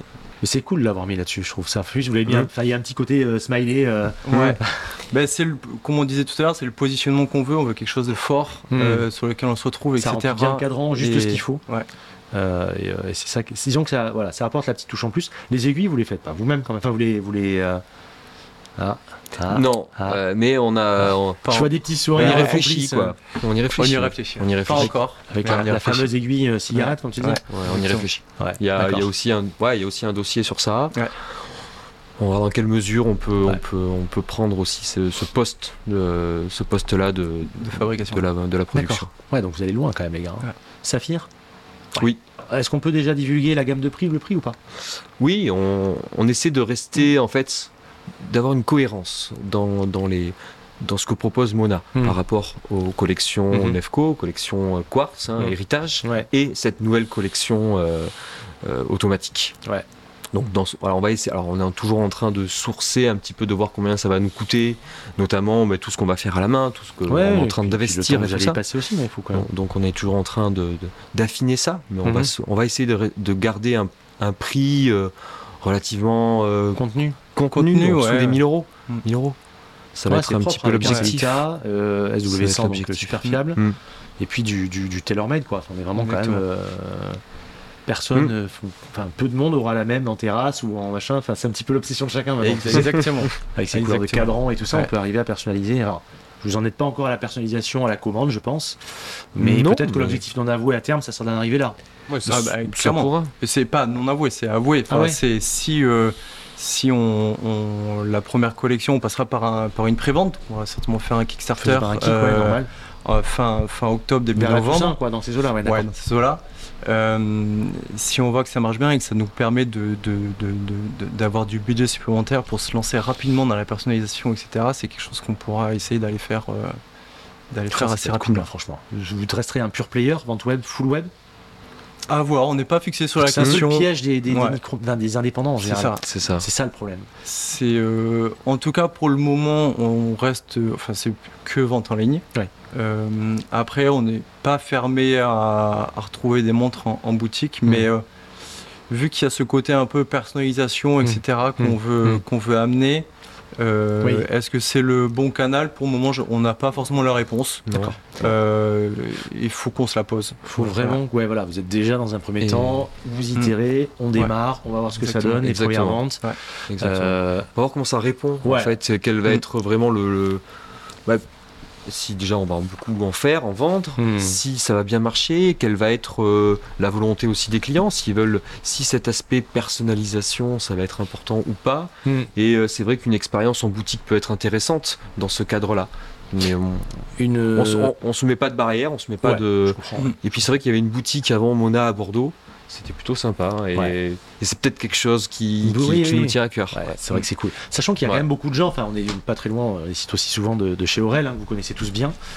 Euh, la boutique Aurel qui a plus de 30 marques, etc. Et euh, je sais que beaucoup de gens maintenant pour qui c'est un petit peu le, c'est le chemin de Compostelle quoi. C'est-à-dire quand ils partent en vacances, Ouais, ils font un petit, euh, ils vont faire tamponner le, le livret, tu sais, euh, C'est chez clair. eux aussi quelque part pour aller voir les modèles. Ça peut être un petit peu pour vous, les mecs passent. Moi j'en ai beaucoup qui font ça. hein. Mm. Ils vont en Espagne, au Portugal, où tu veux, et, euh, et ils s'arrêtent ici, ils font une petite journée, ils saoulent leur femme ou leur mari euh, pour aller dans le centre pour aller voir un ou deux modèles. et généralement ils repartent avec deux trois modèles. C'est Voilà ça. comment ça se passe. Donc ça peut être aussi un petit, un petit pit stop quoi. Ça peut Eh, être exactement, exactement. Il faut qu'on réfléchisse un peu à, à tout ça, Ouais, comment, on va faire. Mais c'est vrai que c'est important. Même pour moi, le premier, euh, quand j'achète une montre, c'est vrai que c'est toujours un peu délicat de l'acheter euh, Ouais. que sur, euh, en ligne sans Oui. l'avoir mise au poignet avant. Euh, et donc, c'est ça qui nous ferait certainement basculer si on met un point de retail à un moment vrai. donné. C'est vrai. Parce que c'est vrai que c'est assez important de, de voir si ça fit bien quoi, Ouais. sur, sur ton poignet, etc. Donc, Ça a quand même l'avantage de pas avoir de cornes. Donc Oui. euh, Ouais. 39 sans cornes, ça va beaucoup de ça concrètement.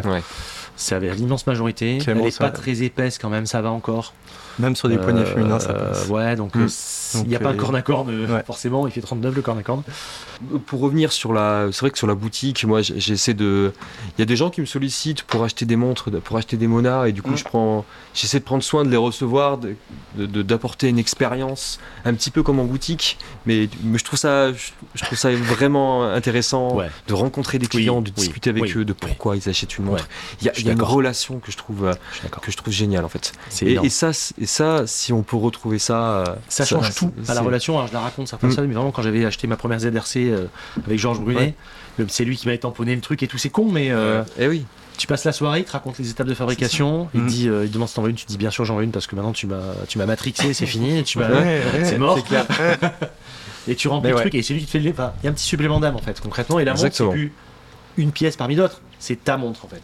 Ouais. C'est plus le même délire, ça n'a rien à voir. Et puis tu te souviens de quand Ouais. tu l'as acheté Ah, en exactement. boutique, de, de Ah, l'expérience que tu as plus la même eu, du tout. des essayages, de... Enfin, c'est c'est bah, c'est Ouais. comme moi, où quand je vais en boutique Ouais. acheter une montre, Ouais. euh, enfin, c'est...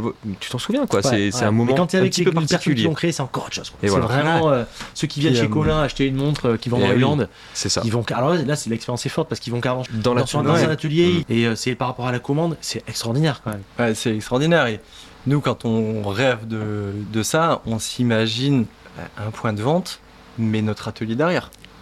Sachant que donc, normalement, euh, les gars qui ont fait ça aujourd'hui, c'est des personne marques qui viendra, euh, plusieurs dizaines de milliers oui, d'euros en fait. c'est ça. Quand tu viens commander Mm. ta montre de chez euh, telle marque XY, je vais pas citer, t'es quand même sur des pièces euh, généralement de haute voltige. Là, on peut se faire plaisir et ce Mm. kiff là pour euh, autour de 1000 balles quoi.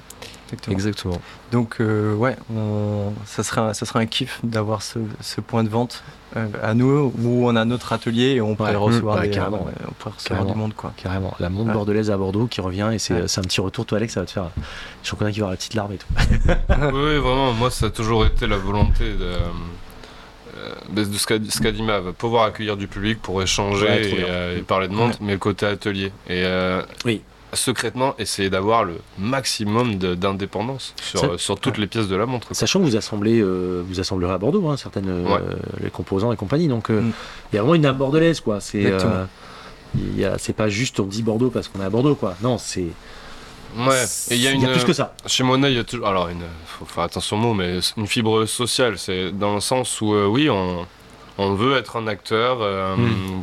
créer de la richesse, de la valeur ajoutée, de l'emploi. euh, on, mettre, être en relation avec le lycée Marcel Dassault de Mérignac, par exemple. Enfin, voilà, être, un- être un acteur euh, connu, reconnu localement euh, pour, pour, pour ces choses-là aussi. D'accord. Donc, Kik en... à la Toussaint, moi je relayerai tout ça. Est-ce que vous pensez que par euh, Démontrez-vous, on pourra avoir un code promo ou pas? Si, bien sûr, oui. oui. Oui, On pourra avoir un code promo. D'accord. entendu. Bon, allez, écoute, on, fera euh, entendu. DMV et Oui. quelque chose, on le dira d'ici là, on Ouais. verra. Mais en tout cas, euh, effectivement. Mais ça déjà, serait et même cool. sur la collection actuelle, si euh, certains de tes auditeurs veulent se faire plaisir avec une parce que le petite site est montre actif, il y à a des montres, hein, il y a avec du- il y a du matériel Ouais, encore, hein, exactement, il y a des avec pièces, hein. une petite montre de caractère euh, Ouais. pour le moment à quartz, Oui. mais, mais voilà, ils peuvent se faire plaisir avec plaisir.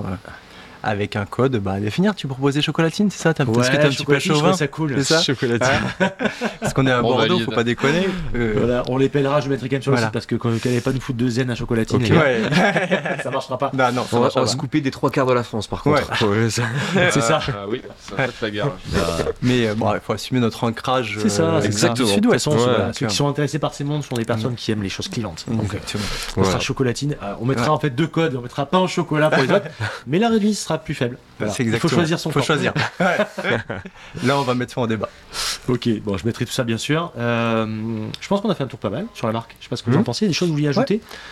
Non, je pense qu'on a fait le, Ouais. on a fait le tour. On a parlé de la phase de conception, la phase de prototypage, euh, l'esprit qu'on voulait amener euh, et mettre Ouais. et retrouver dans cette dans cette gamme-là, là où Mm. on voyait aussi la marque. Ouais.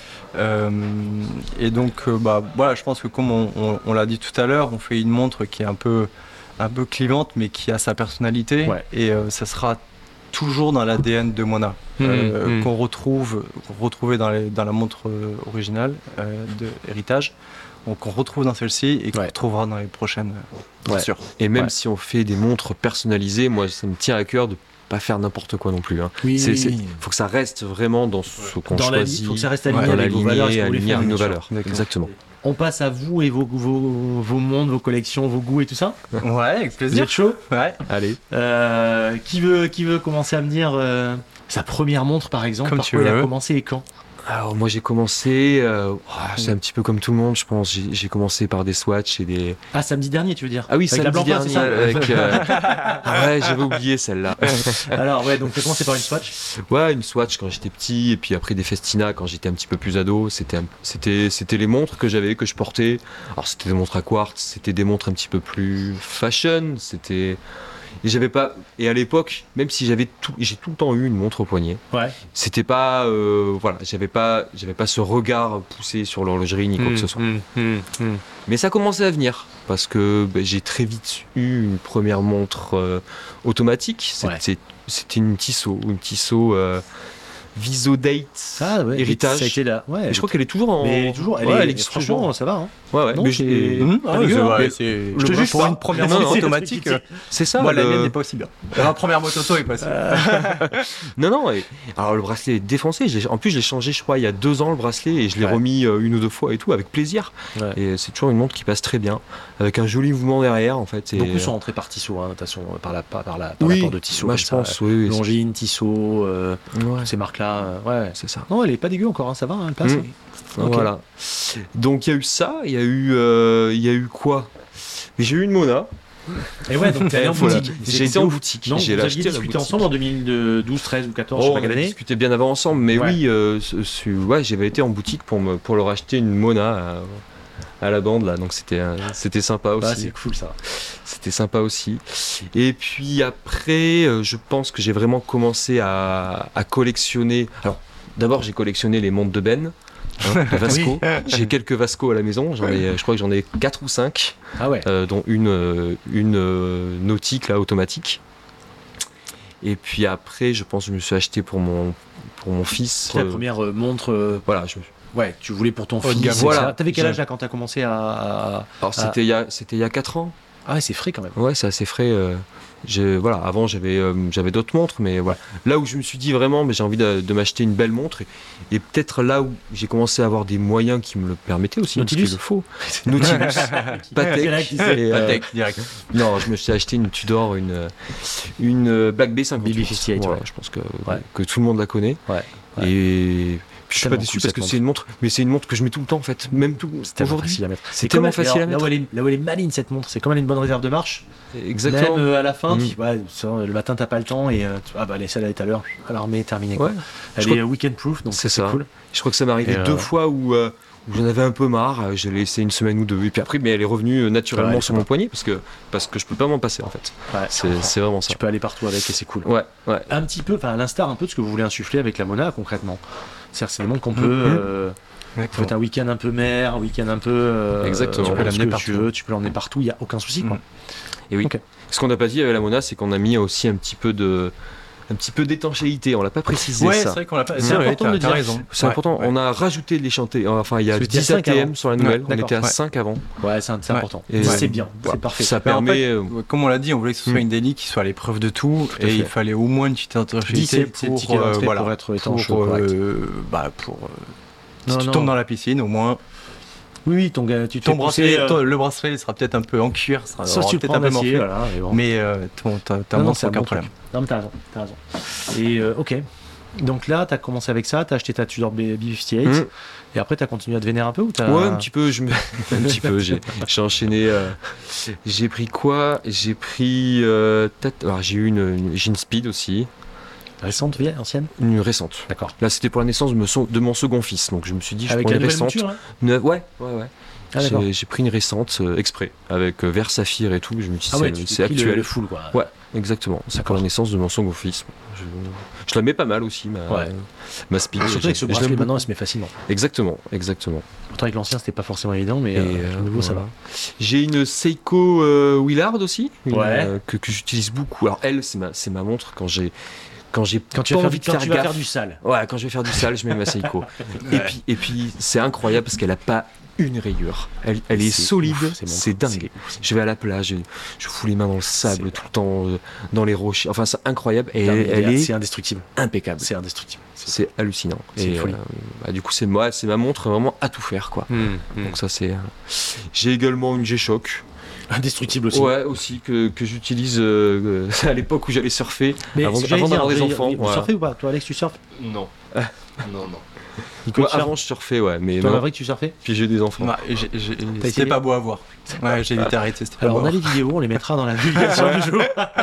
ça fera un peu vidéo gag, Ouais, tu sais. c'est un peu, ça un peu ça. Ah ouais Ouais, c'est pas mon truc. J'ai essayé, ce que je trouve vraiment kiffant, ça, c'est pas vraiment ultra t'ai vu dans les intéressant. bêtisiers du 31, tu sais là. Ouais, bah, il y y a 10 ans, c'était moi. Ok. Voilà. Mais c'est vrai que les G-Shock c'est parfait pour Bah oui, c'est parfait, c'est parfait. Et puis en plus, j'ai pris exprès avec le- le- l'indicateur des marées et tout ça. Donc Ouais, un petit là, peu, ah, elle est cool, celle-là Mm. en plus. Avec le, le- la lunette un peu acier là, Ouais, noire. Elle est super. Ouais, nickel. Elle est super ce C'est parfait. C'est ça. Et puis enfin, j'ai une Baltique aussi. J'ai la Peter Auto Baltique. Ah. J'ai ça. Bah, en fait, le, le cousin de le cousin de ma femme, il est, il- c'est lui qui a fait la, enfin, qui a participé à la vidéo de Baltique. D'accord. Euh, ouais. C'est lui qui a, Qui qui a était mis, très belle d'ailleurs. Ouais. Qui était vraiment qui a cool. mis à, voilà, qui a mis à disposition la, la Porsche. euh, Mm. C'est une 917, je crois. Ouais. Et euh, du Ouais. coup, c'était un petit peu dans, dans cette, voilà, dans cet esprit-là que, Ouais, cool que, que j'ai pris cette montre. Et d'ailleurs, aujourd'hui, c'est plus ma femme qui la porte. Ouais. Je réduis le bracelet, le bracelet et du coup, elle la porte euh, tout le temps. Donc, je la porte moins. Et du coup, Voilà. ouais, t'as pas le Bah, temps de. Voilà, c'est ça. Bon, et toi Maverick T'as commencé Et alors moi- Je sens qu'il y a un truc, je sens qu'on va rigoler, je sais pas pourquoi. Mais moi, j'ai, alors, bah, un peu comme Nico, j'ai commencé par forcément par une flaque euh, gamin, Oui, etc. bah, comme tout le monde, je pense. Euh, et euh, moi, je me rappelle de ma première, euh, enfin, première belle montre en tout cas, c'était à 12 ans. C'est mon grand-père qui m'offre une. Il y a deux ans il y a 12 ans, t'as dit J'avais 12 ans. Ah non, non. Le mec, il démarre. J'ai, j'ai démarré l'horloger il y a 6 mois en fait. C'était il y a deux mois. Ok, Ouais. d'accord. Bah, Euh, non, non, à, à 12 t'as bien ans, lu, hein à 12 ans, mon grand-père qui m'offre une Festina, euh, Festina chrono bleu Ouais, avec sous compteur gris. d'accord. Et euh, je Festina, à crois, l'époque Virenque et tout le bordel, quoi. juste à, ouais, ouais, ouais. Ouais, et après, on n'en voyait plus. on, euh, quand il y a eu le scandale, y a- on voyait plus trop de Festina après. Et, Trop euh, cool. Mais ouais, c'était, j'ai commencé par ça. Et bah, je pense qu'à partir de ce jour-là, mon poignet n'a jamais quitté une, Ouais. une montre. C'est chaud, hein, ça. Ouais. Moi, je j'ai j'ai pas souvenir d'être parti un matin Hmm. sans être parti avec une montre Ah, moi, ça m'est arrivé, je crois, une fois. moi je crois que mais tu te, une fois, tu genre te- à 15 tu te hein, tu rends compte, truc, euh, tu te rends compte, mais enfin direct, moi j'ai pas, quand j'ai pas de montre, j'ai mon poignet, enfin je me sens tout Tu sais, quand t'es gamin à l'école, souvent on a tous fait le rêve où tu arrives Ouais. à l'école, t'es en chausson. T'as jamais fait personne, moi, ça fait ce rêve là. Non. Moi, c'était le rêve, quand t'es sans montre, tu vois. Ah ouais Ah ouais. Moi c'est c'est enfin c'est pas possible des fois, et même quand je sors de la douche, Ouais. Euh, tu sais c'est le soir etc. Tu sais que tu vas te coucher dans une demi-heure, une heure. Ah, tu remets la montre Je remets une Ah, t'es vénère, toi. Ah ouais, je remets une montre. C'est c'est Ah ouais, toi, t'es chaud, c'est c'est pas possible. Ah ouais. Ah ouais. Il même. faut que je sente quelque chose, sinon c'est ouais, il manque il manque un truc quoi. Ah, d'accord. Il manque un truc. Et, euh, et ouais, donc du coup, à partir de là, j'ai commencé. Bon, j'avais pas beaucoup de budget, donc j'ai acheté des petites montres, euh, euh, des petites montres à quartz, etc. Et en fait, jusqu'à ce que je déménage, j'avais 22 ans, je crois, un truc comme ça, je fais un déménagement Ouais. et, euh, et je me fais voler toutes mes montres. Merde. Euh, je me fais, enfin, on me, à 22 ans, tu déménages, tu déménages qu'avec ta bagnole, hein, tu rentres tout dans le coffre. T'avais pas eu une équipe de déménagement Et- euh, Non, non, non, tu... ma bagnole, tout dans le coffre, ça rentrait large, ça rentrait large. Vas-y, c'est quoi la caisse qu'on se met dans le délire un peu dans le. Oh, putain, une- ça va faire marrer mes potes, ça, hein, tu sais. Tu- je- tu J'avais vois, je, deux. sens- je sentais qu'il y avait un Ah gosse ouais. là. J'avais euh, une Mitsubishi Colt avec des jantes, euh, des jantes à dégueulasses que j'avais acheté. Enfin, franchement, Ah, la, putain. bagnole, je l'avais acheté Ah, 1500 balles à l'époque. Elle Magnifique. Elle, faisait le job. Elle était pas très jolie. Ah, la couleur, Ouais. couleur, couleur. Ah, grise, ça va. Ça, Ah, ça va, c'est bon. Avec des petits autocollants euh, Airwalk et tout le bordel, Non, non, non, non, non, fallait pas déconner non plus, parce que là, sinon, ça aurait vraiment euh, été too much, quoi. Ah, Jackie quoi. Ah ouais. Et, euh, et en fait, je me suis fait braquer la caisse et ils ont volé, ils ont volé deux trucs, ma marmotte de montre Ah euh, et un paquet et une cartouche de cigarettes que j'avais ramené d'Espagne. Ah ouais, donc. Euh, Ils ont tout- touché tout, à tout rien qui d'autre. compte pour toi quand t'as 22 ans. Exactement. Et, le Et donc du coup, euh, je me suis retrouvé, je me suis retrouvé sans montre. Et, et sans euh, clope. Et, et en plus sans clope pour te dire sans- euh, je suis dégoûté, il faut que je fume une clope. Exactement. Donc euh, j'ai quand même, je pense, racheté des clopes en premier, mais le lendemain, je rachetais Et des. t'étais en Espagne chercher les clopes en plus? Non, non, non. Ah bon, J'étais à-. C'est à l'époque où j'habitais à Nantes, donc je suis allé au Tabac. Ah. Et après, j'ai racheté, ouais, je commençais à. Bah, le lendemain, j'allais dans une boutique pour me racheter une montre, quoi. Ah putain. Je me rappelle avoir acheté une petite Seiko, euh, il passe partout. SKX tu sais, c'est- 007, Non, non, non, 009 c'était une quartz. Euh, c'était une quartz chrono euh, noir. Et, euh, et à partir de ce moment-là, à zéro quoi. Là, ouais, tu à zéro. à zéro. Et, euh, et en fait, je me suis dit, putain, ben, j'avais une dizaine de montres, vas-y, j'en rachète 10. Et en fait, tous Ah les ouais. mois, j'ai racheté 10 montres, mais sans budget, donc j'ai acheté des montres pas ouf, quoi. Et euh, jusqu'à ce que je me dise, je déclic à 24 ans, mais qu'est-ce que t'es en train de branler là? Ouais, bah oui. C'est pas toi qui achetais, tu sais, les éditions Del Prado, ils vendaient des montres à 2 euros tous les mois, là. Tu te rappelles pas ça? Non, mais même les trucs sur vente privée. En kit, sais, j'en ai ça 250, Ah mais ouais. t'as 250 bouses. Non, mais même les trucs sur vente privée, tu sais, les, montres qui passaient sur vente privée, euh, Ah .fr, n'importe truc, un peu n'importe quoi. Des époque, et hein. tout ça. Ouais, non, c'est clair. Et, euh, et en fait, eu le déclic. Après, je me suis dit, mais attends, mais qu'est-ce que tu branles? Et j'ai euh, j'ai tout vendu et j'ai commencé après à, à vraiment me renseigner parce que bizarrement, j'ai toujours eu une montre au poignet, mais je voyais plus ça comme euh, vraiment un outil. Je m'étais pas vraiment intéressé Ouais. à l'objet en lui-même, ce qu'il y avait à l'intérieur. Ouais.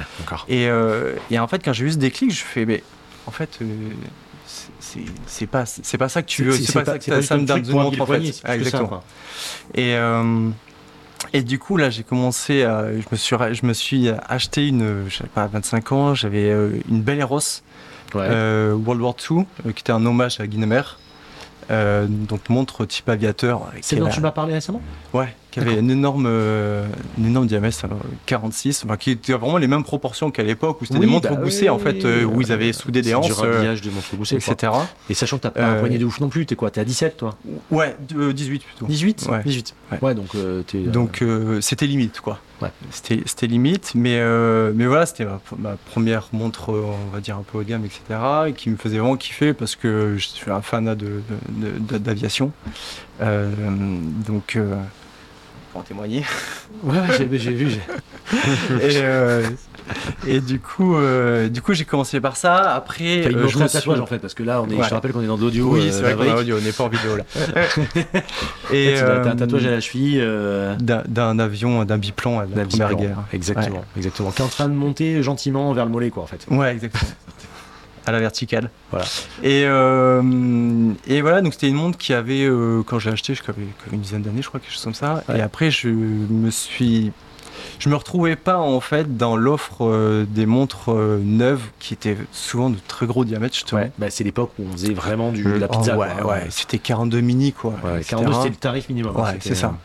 Et du coup, je me suis rapidement tourné vers le vintage. Euh, je me suis rapidement tourné vers le vintage euh, où euh, il y avait des. bah, je me voyais plus dans une montre voilà, à 30, 33, 34, 35 Ouais, mm. ouais. Puis confort, de ouf. confort de dingue. de ouf. Quand tu quittes ta avec, euh, ah ouais. Pizza 4 fromages et que tu dois mettre ça après, tu te dis. euh, ah, c'est pas pas la même et euh, la première que j'ai acheté c'était une Seamaster 600 68 Ouais. 1968 Ouais. Euh, dont tu en parlé aussi. 34 ouais, ouais en 34 en 34 mm euh, qui avait bah, un remontage manuel etc ultra fine charme, des Ah cadrans ouais, qui ont patiné, c'est exactement des cadrans étaient un peu crème là franchement c'était magnifique et euh, et bah, je suis tombé amoureux du remontage manuel aussi euh, D'accord. à, à ce moment-là je pense avec cette montre Ouais, ouais, ouais. Et, euh, calibrés jolis en plus. Enfin, c'est ouais ouais c'est bah, plaisant, tu- ouais, c'est à des prix à l'époque où tu devais toucher ça, t'as dû toucher à quelques centaines d'euros. Ouais, c'est euh, ça, je, je crois que j'ai acheté 400 balles, Ouais, comme 400, ça, tu vois, tu vois, et, et c'était euh, c'était C'était cool, beaucoup ouais. plus accessible que ça ne l'est ouais, maintenant. ouais, maintenant. ouais. Et, et voilà, et après j'ai acheté, j'ai acheté pas mal de vintage, Longines, Lip, Mm. euh, où je changeais un peu de, on va dire, de souvent des trois aiguilles ou trois aiguilles plus date, Ouais. euh, en acier, en or, etc. Toujours les 34 Mais autour de toujours- ça, ouais. Mini 33, Maxi 35, je crois. Euh, et euh, et j'ai acheté, euh, j'ai acheté aussi une Breitling Chrono des années 40. Oui. Et là, euh, et là, je crois que je suis tombé. euh, Quand je l'ai vu, je suis tombé fan des, des années 40 euh, dans Ouais, les montres. joli, Et du coup, euh, ouais, c'est ça qui, qui me fait, qui Ça, c'est bien kiffer. cool. Puis t'as des cadrans de fou aussi, enfin, des inscriptions escargot, Ouais. enfin, t'as tout qui, t'as tout qui va bien quoi. Ouais, D'accord. c'est trop, c'est trop beau avec le, le télégraphe et tout qui est sur le pourtour, c'est trop. Ouais, c'est vraiment canon. Et euh, la seule montre neuve que j'ai étonné acheté. d'ailleurs. Ouais. Et en fait, j'ai acheté qu'une seule montre neuve depuis. mais c'est euh, tellement en rupture hmm, ce que t'as ouais. euh, les autres. euh, C'était pour mes euh, pour mes 30 ans et, euh, et j'ai choisi une Omega Seamaster 300. Donc la céramique. Euh, Enfin, non, post céramique. Euh, et donc c'est tu encore as le c'est mouvement. c'est celle que tu as euh, actuellement, mais c'est ouais. une lunette céramique que tu as Ah, dessus. c'est la lunette céramique, oui, oui. oui. Non, non, mais je veux dire, elle a Mais- le 2500 dedans encore. Ouais, c'est Avec la date à Ouais. 3 heures. C'est ça. Juste C'est avant que ça change pour la date à l'état, 6 heures il y a quelques années. Exactement, Ouais. et qui prennent, euh, qui prennent 2 mm de diamètre en plus aussi. Ouais, c'est des, c'est des- Et 4000 euros. Ouais, c'est ouais. C'est cher le millimètre. Ah hein. ouais, C'est clair, comme les mètres carrés à. Paris, c'est Ouais, les millimètres clair. sur les montres, tu vois. Et, euh, et donc du coup, bah, moi je voulais un mouvement justement bah, fiable, robuste. En fait, je cherchais la montre que je pouvais amener euh, partout, Ouais. qui pouvait prendre des pètes Ouais. dans tous les sens et qui allait, j'allais me lâcher quoi. le cadran est qui- magnifique, le laquage pire, du cadran, c'est une C'est dingue. Moi, c'est ce qui vriller sur le cette noir, montre. là, oh là là, Il est profond, l'ai c'est vu, une folie. Et, ouais. J'ai hésité justement avec une, une Tudor Mm. euh, à l'époque, et elle était plus grosse. Euh, c'était un diamètre 41, je crois. Euh, et, et je trouvais que quand j'ai vu, quand mes yeux sont posés sur cette Seamaster, Ouais, la, le- le- peinture de la cadran est cadran est dingue, ah, fond incroyable. plein. Fond plein. Hein. plein. Ouais, c'est ça, Ouais, hein, fond l'époque plein. des fonds pleins. Donc, euh, Exactement. bon, de Et euh, pas- bon, ça reste une plongeuse et je trouvais que je sais que toi t'es pas trop fan, mais moi la petite valve. Ah non, non, non, ah non, c'est que 11, j'ai. Ah oui, Je trouve que ça, du coup, ça change de toutes les autres plongeuses. Ouais, euh, Alors, je suis fan de la design montre. et euh, j'aime beaucoup. J'ai ouais. failli l'acheter et une fois. ça m'a, ça m'a fini de me convaincre en fait. Mais euh. Laval, je suis moins fan parce que je trouve qu'elle elle a rien à foutre là. Et puis. euh, D'un point de vue technique, je suis tout à fait d'accord. euh, J'ai puis, jamais euh, plongé à t'as- 300 t'as- mètres avec. l'utilité, Voilà, une L'utilité. se mettre là, c'est dommage. Je trouve que du coup, d'un point de vue design, tu la reconnais à 100 Mais mètres. tu sais que c'est une elle-même, Seamaster. La montre est magnifique. Même si c'est une magnifique, finition des aiguilles, des index. les c'est- aiguilles, même où Nova, à vraiment 7h eu du mat, tu vois encore, euh, Ouais. tu peux encore lire Ouais. l'heure dans le noir et tout. donc, euh, Ah non, c'est vrai, c'est vrai. C'est vraiment, euh, c'est vraiment Mon canon. bracelet il est Et- dégueu par contre. Ah, le bracelet d'origine. Ah ouais, je l'ai jamais mis. Ah, il est neuf. C'est une gourmette. Je l'ai. Ah c'est oui. la première chose que j'ai fait quand j'ai ouvert la boîte. J'ai enlevé le, Ah bo- ouais, enlevé le gourmette dans les bronzés. quoi. Ah Le ouais. truc, Ah euh, c'est Donc euh, j'ai une euh, montre qui a un peu, qui a un peu vécu, qui a quelques pètes, quelques rayures, etc. Mais le bracelet il est neuf. Et t'as mis une milanaise dessus, t'as mis un bracelet milanais. Là en ce moment j'ai un Milanais dessus. ouais. Ouais, c'est super joli. Qui va super bien, dessus. Souvent je suis plutôt NATO où j'avais euh, les bracelets.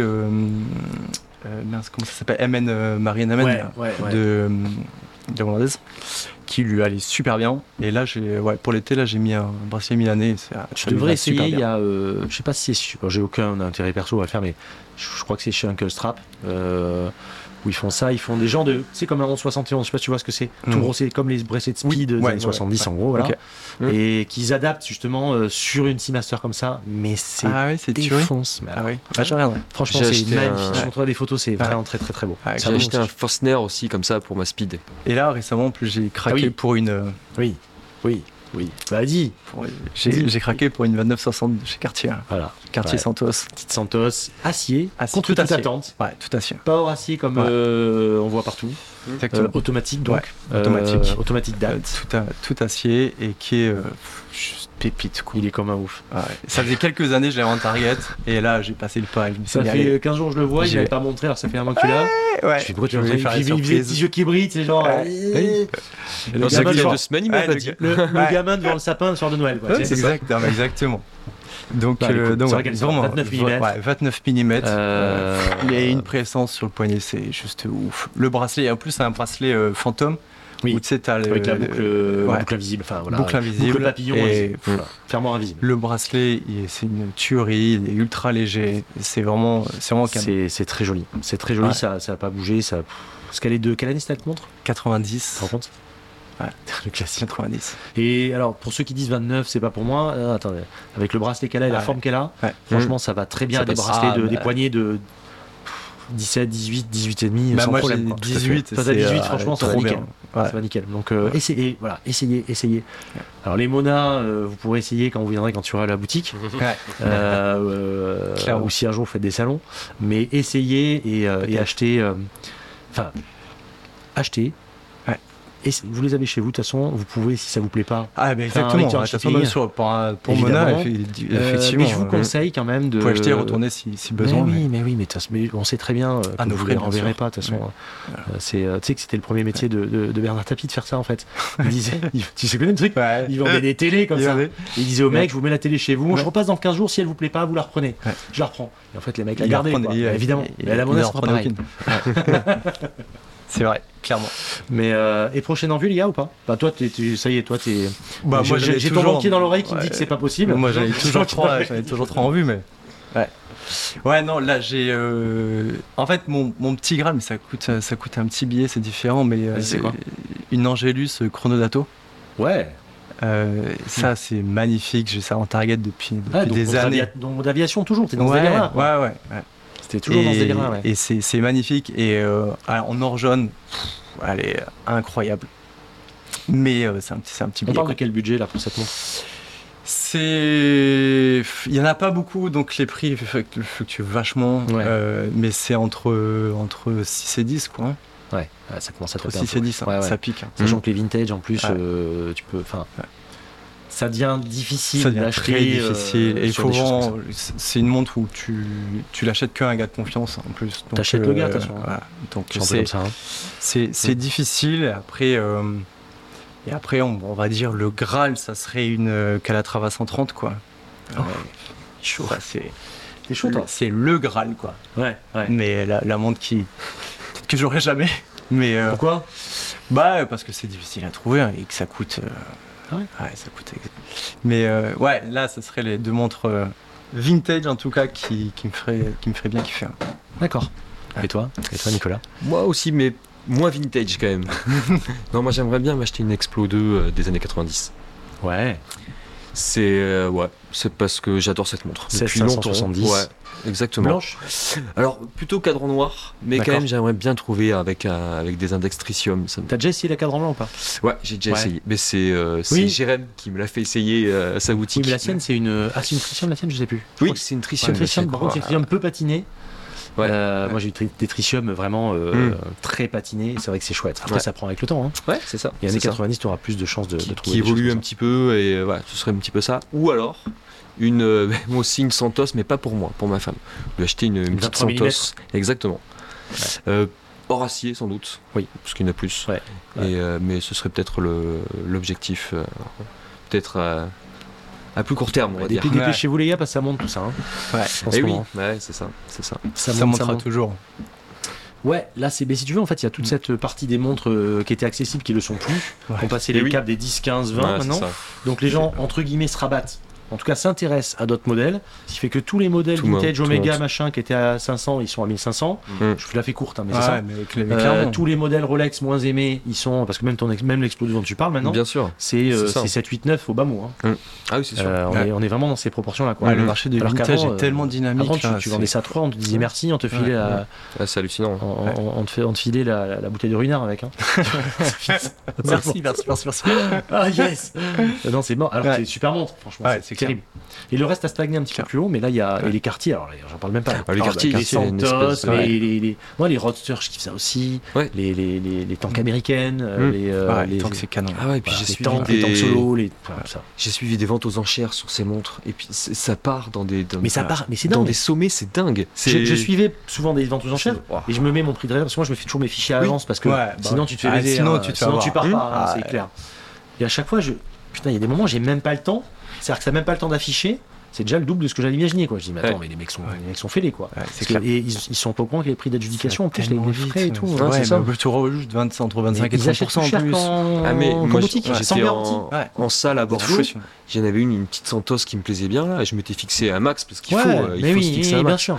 Et, en ça a été, j'ai levé la main. c'est- J'ai mon enchère a même pas été Mais en ridicule même. Que ridicule. Moi j'étais au Elle est téléphone parfois. tellement haute. La nana, il y a un gros C'est- vous vous enchéri- vous enchérissez, mais pour moi la, fête est finie déjà. En fait. Ah, c'est c'est je dis, mais pourquoi exactement. t'as appelé limite alors que c'est juste euh, la folie. Ouais, ouais, Ouais. d'accord. Donc euh, à, à suivre. Vous, par rapport justement à ce, à ce marché, rapidement, votre analyse euh, du moment. Enfin, c'est intéressant parce qu'en plus vous êtes et collectionneur et euh, repreneur de marque. Mm. Euh, Qu'est-ce que vous pensez de ce qui se passe en ce moment? Parce qu'il se passe quand même plein de trucs post-Covid. Je parle surtout. On va pas faire un truc.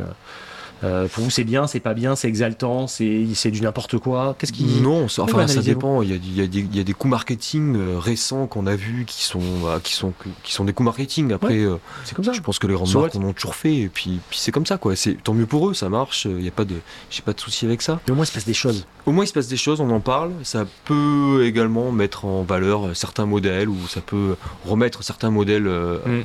un, un peu à la mode, mais comme les blancs pins, hein, parce que quand même, il y a quand même des blancs pins qui sont magnifiques. Ouais. Mais euh, c'est vrai que sur le marché en général, ben, il y, a, il y a vraiment le marché des grosses marques qui voguent pas mal sur le, les rééditions, Mm. les choses comme ça, Mm. euh, dont, euh, dont je suis client parce que j'ai une, j'ai une Tudor euh, BB58 qui, Ouais. qui est un petit peu une réédition. Ouais.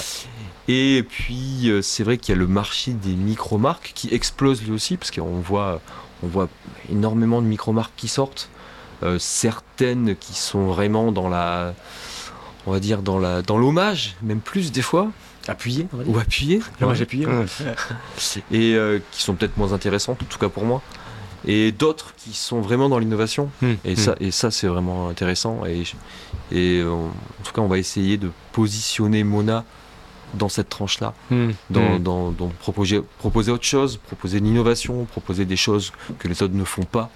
Euh, Être là où on vous atteint, être là où, le- où les autres ne sont pas quelque part. Oui, Pas aussi. faire un bis repetita de ce qui existe déjà, Ouais. quoi, ça n'a pas de sens. Tout à fait. Ouais, mais c'est en lien avec la, le- le- la création de Mona qui. Enfin, c'est légitime parce que Mona était déjà sur ce créneau-là il y a, il y a Aligné depuis 10 ans. 11 ans, euh, là-dessus, ouais, 10 ouais, ans, carrément, donc, euh, Ouais. Voilà. Carrément. Et après, ouais, je suis complètement en face sur l'analyse de, de, Mm. de Nico. Et je dirais même, je serais même plus. euh, Enfin, moi, un peu plus méchant avec Plus les, grands- acerbe. ouais, ouais, avec les grandes marques. Je trouve que, C'est ce que j'allais te demander. Ce que j'allais vous demander. moi, franchement, à part, il n'y a aucune innovation, quoi. Il n'y a, y a rien. La seule innovation, c'est qu'ils augmentent les prix de 30% tous les ans, quoi. Et. et ils C'est pas proposent pas, grand chose, ils proposent pas grand chose. Et soit c'est des rééditions, soit c'est des modèles qu'ils ont euh, au catalogue depuis euh, 30 ans, qui modifient juste un poil et qui prennent 4000 euros quoi. Et C'est pas je ça, trouve- Nico l'a acheté pour, pour, euh, pour Je ses trouve- enfants. Ouais, après c'est mon avis, euh, c'est mon avis Non, mais je personnel. plaisante. et, et Non. voilà. Et, Non, non, mais, euh, Ouais, et, et- et et je trouve fois, que du coup, je me, moi, je me retrouve pas, je me retrouve pas Ouais, là-dedans. Enfin, ouais, le, ouais. le dernier exemple, la, la, la Breguet, la Type 20 à 20 000 balles. enfin, 19 000. euh, Ah, what the la- fuck. La date est hyper mal placée, je trouve, sur cette What the fuck enfin, c'est pas, Mm. c'est pas ça, quoi. Enfin, c'est pas ça. Ou la, la nouvelle, même la nouvelle Seamaster, trouves pas avant 6 000. Ouais. Tu trouves pas avant moins de oui, 6 000. oui, oui, Enfin, c'est pas des montres, c'est Ouais, pas son créneau original, quoi. Enfin, T'as l'impression que c'est je trouve ça- la valeur ça de l'objet, déconnant, en fait, c'est ça, complètement pris par exactement. l'entreprise, si tu veux. Oui. C'est ça moi qui me dérange. Et Moi, ma- je, ma je suis pas elle- du tout aligné avec ça. La speed, elle a pris, je crois, 3000 euros. Non, mais C'est n'importe hallucinant. Ouais. Je sais pas combien d'augmentation. euh, Je, c'est- je, je- je suis pas aligné en tout cas avec ça. Ouais. Et euh, alors moi, je- euh, sur le sujet des micro-marques, je trouve qu'il y a une vraie effervescence là-dessus parce que justement, elle, propose de nouvelles choses. Il y a de l'innovation, il y a de, de la nouvelle recherche, du nouveau design, Mm. etc. Et je pense qu'en tout cas en France, on est encore à un stade où euh, ce marché de, le marché de la micro-marque est ultra bienveillant. Euh, Oui. Ça se passe super bien. Personne ne marche trop sur ces plates-bandes. Ça sauf, voilà, normalement. quelques marques comme l'a dit Nico qui sont sur l'hommage un peu appuyé, Oui, etc. mais Enfin, peu bref, importe. mais puis il en faut. Puis, euh, il en faut, il en faut pour tout le monde, donc, il en faut pour tout le monde. Mais voilà, je trouve que le marché est assez sain, avec des prix qui sont raisonnables, euh, que, que chacun peut un peu s'acheter, etc. Et Mm. pour moi, c'est le but du monde, quoi. Enfin, Et- puis entre euh, marques, moi j'ai trouvé qu'il y avait une concurrence saine, vraiment. Ouais. C'est-à-dire qu'on a, Oui. on a fait, on est allé voir euh, d'autres marques à Paris, Ouais. on a fait avec, euh, avec France Éclat, hein, qui est un petit peu Ouais. le, le syndicat là, horloger. Hum. On Mmh. a rencontré euh. Égide, Ouais. on a rencontré euh, euh, Sai, on a rencontré d'autres marques. Et en fait, mais tout le monde aide tout le monde. Et ça, C'est c'est vrai, c'est c'est vrai. juste génial. J'espère qu'on va garder ça. Oui. A une vraie je suis, je suis hyper C'est vraiment un truc Ouais. que je constate. Je suis à l'épicentre du Ouais. truc, je le vois les choses forcément. Mm. Et euh, j'espère qu'on va garder ça parce qu'il y a un peu le côté encore un peu village, quoi, tu vois. Oui, Euh, exactement. En euh, tout cas, dans, du, ouais, du tout à côté fait. des indépendants, Et je parle bien sûr, hein, exactement, pas, pas bien des sûr. groupes, bien sûr. On verra si euh, je croise les doigts pour que ça dure le plus longtemps. gangréner, quoi, Ouais, voilà. ça, ça- Ouais. ça dure le plus longtemps possible, mais c'est vraiment, c'est Ouais. vraiment sain. Et, On dit pas que tout est, rose non plus, bien sûr, mais Nous, euh, Colin, de Saint-Père nous a aidés. euh, c'est enfin, c'est juste dingue, quoi. Le mec, Ouais. il nous accueille dans son, dans son atelier exceptionnel. Il fout ce qu'il fait, quoi. Il a un sourire quand il parle de ces trucs. Ah oui.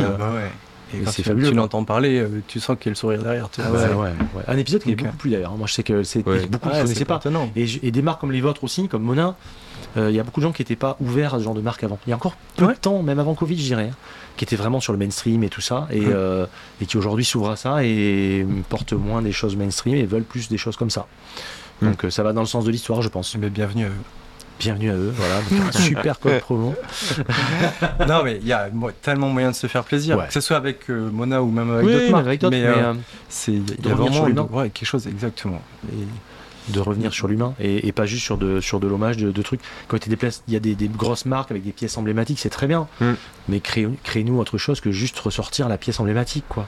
Exactement. Et en plus, parfois, pas la bougé. mal. Et Putain, exactement. les mecs. et- et des fois, moi, et moi, alors, ce qui me fait le plus hurler, c'est quand le- la montre originale, c'est une montre euh, qui a de 35 ou 36 mm Ouais. de diamètre et qui la ressort en 42. Ah, moi, ça me fait Avec- bondir. et, et le prix il est en 42 aussi. Le prix, le prix, il est en 42 aussi en Ouais. général. c'est clair. Ouais, mais on est peut-être plus la ouais. cible, euh, Ouais, la vraie cible mais en en vrai. tout cas, moi je suis pas la cible de ça. Après, mais euh, et le vintage, hein, comme tu l'as dit, c'est tellement dynamique en ce moment, ça change. Ouais. Euh, Tu fais une coupure de 6 mois, tu reviens sur le marché du vintage, tu sais plus ce qui se passe. C'est Ah hallucinant. c'est sûr, c'est sûr. C'est sûr. Et impressionnant. c'est vrai sur l'horlo en général, hein, d'ailleurs, c'est- ça va une vitesse. Mm. C'est un truc de fou. Euh, mais ce qui est très bien, c'est dynamique, il y a une émulation. Exactement. Il y a une émulation, Après, c'est a, trop trop comme, bien. comme dans tous les secteurs, il y a des bonnes choses, il y a des merdes. Mais Ouais. c'est comme ça. Et puis, euh, Exactement. Mais en tout cas, c'est dynamique et c'est bien. C'est pas, c'est pas un marché qui, euh, qui, qui est stagnant, qui est mort. Mais ça reste, même ça, quand il y a des choses, moi, que j'approuve moins, ou des, des, des collabs d'autres choses, mais Mm. peu importe, ça reste une belle porte d'entrée et, un appel d'air à du collectionneur aussi. C'est ça qui est intéressant. Parce que les gens, Exactement. souvent, démarrent par ça et puis basculent sur autre chose, c'est pas grave, Puis ça ouvre, ça permet de voir autre chose Ouais. aussi, etc. Ouais. bien sûr. Euh, vous avez 3000 balles, les gars, vous achetez quoi? Allez, une ou plusieurs pièces par contre, ce que vous voulez, vous prenez Ouais. quoi? Sans trop réfléchir, sans vous dire. Je sais euh, pas. Je commence. euh, bah, c'est un budget à la con, je sais. Moi, je fais. si j'ai zéro montre hein, et que j'ai 3000 euros, le- vu que je fais pas mal de sport, je m'achète d'abord une petite Garmin Sunto pour faire mes. euh, ah. pour faire mes. Donc, euh, voilà, 400 pour faire balles déjà. mes sports, voilà, Tac. 400 balles. Après, je m'achète une daily. Ouais. Une Mona, hein, on va pas faire. euh, Bah, évidemment, une Évidemment. monnaie, une monnaie automatique Donc, tu vois, euh, à une 999 monnaie, voilà. euros. Une petite daily euh, Mona euh, plus une, une montre de sport, Petit ça fait un petit. budget de 1000 euros. Ouais. Ensuite, sur, euh, je pense que je dépense 1000 euros aussi tout de suite pour me racheter une, une petite pièce des années 60, tu vois, genre Ouais. une, une Omega Ouais. Seamaster, tu vois. Ouais, tellement- pour, tellement pour, cool. pour 1000 balles. Tu trouves, t'en as plein, tu, tu, dans des styles complètement différents, en noir et tout. Enfin bref. Donc euh, je partirai là-dessus. Et ensuite, je pense que je me garde 1000 euros sous le pied que j'essaye de chiner pour trouver Ouais. Un vieux euh, que tu Une petite ou une pépite, petite là, empreinte, euh, ouais, une petite pépite Ouais, euh, vintage, vintage. que tu trouves sur une, tu vois, sur une brocante ou aux enchères ou un truc Ouais. comme ça Ouais. euh, pour une, une vieille montre. euh, vieille montre des années 40, tu vois, un truc comme ça, un bon, un bon vieux chrono, Ouais. tu vois. Ouais, cool. Non, mais ça, Ouais. c'est bien. Ouais, je suis. Je... Approved. Non, non, il n'y a pas pas, je déconne. Mais Ouais. euh, non, c'est c'est cool. Mais t'es vraiment Ouais, dans vintage. dans le vintage. Sauf Ouais. Mona, bien sûr, qu'elle a Ouais, moi, moi, tu vois, je suis plus. La, la daily, c'est neuf, forcément. Parce Oui, que oui, t'es vintage, tu vois, tu te trimballes pas avec une montre qui a 90 ans au poignet. euh, Tu- tu tu la fais pas prends sous la, sous la pluie, tu vas faire dans le du même vélo, tu bah vois, etc. Tu, fais pas la même chose avec, quoi. C'est clair. Donc il te faut une daily, une daily qui craint rien, une robuste, tu vois. Et- toi, Nicolas Non. Moi, euh, alors, en neuf, je pense que je prendrais une. alors, je regarde pas mal les Ne ZD fous pas, hein, ce que tu veux. Ouais.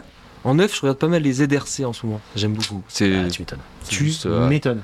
c'est original en plongeuse, c'est sportif, tu peux tout faire avec. Et, euh, je- et c'est dans les prix, donc je pense que euh, Ouais. Une grand Euh, fond, euh, ouais, ouais. une grand fond Ouais. là avec. La, euh, la, la, la, ré- enfin, pas la réaction, la 38 là qui vient de sortir, qui est sortie il y a un an. Alors je l'ai pas essayé, j'ai essayé que les que les 41 5 Ouais. là. Ouais. J'ai pas essayé la 38 Ah, encore. je, la je veux 38 c'est l'essayer. 39 en réalité. Ouais, c'est ça. Mais je, je voudrais bien l'essayer quand même. Ouais, dû l'amener tiens, ce matin. Ouais. T'en as une? Ah oui, t'en as une. D'accord. J'ai eu les deux en fait, j'ai eu la 30. Ah la- ok.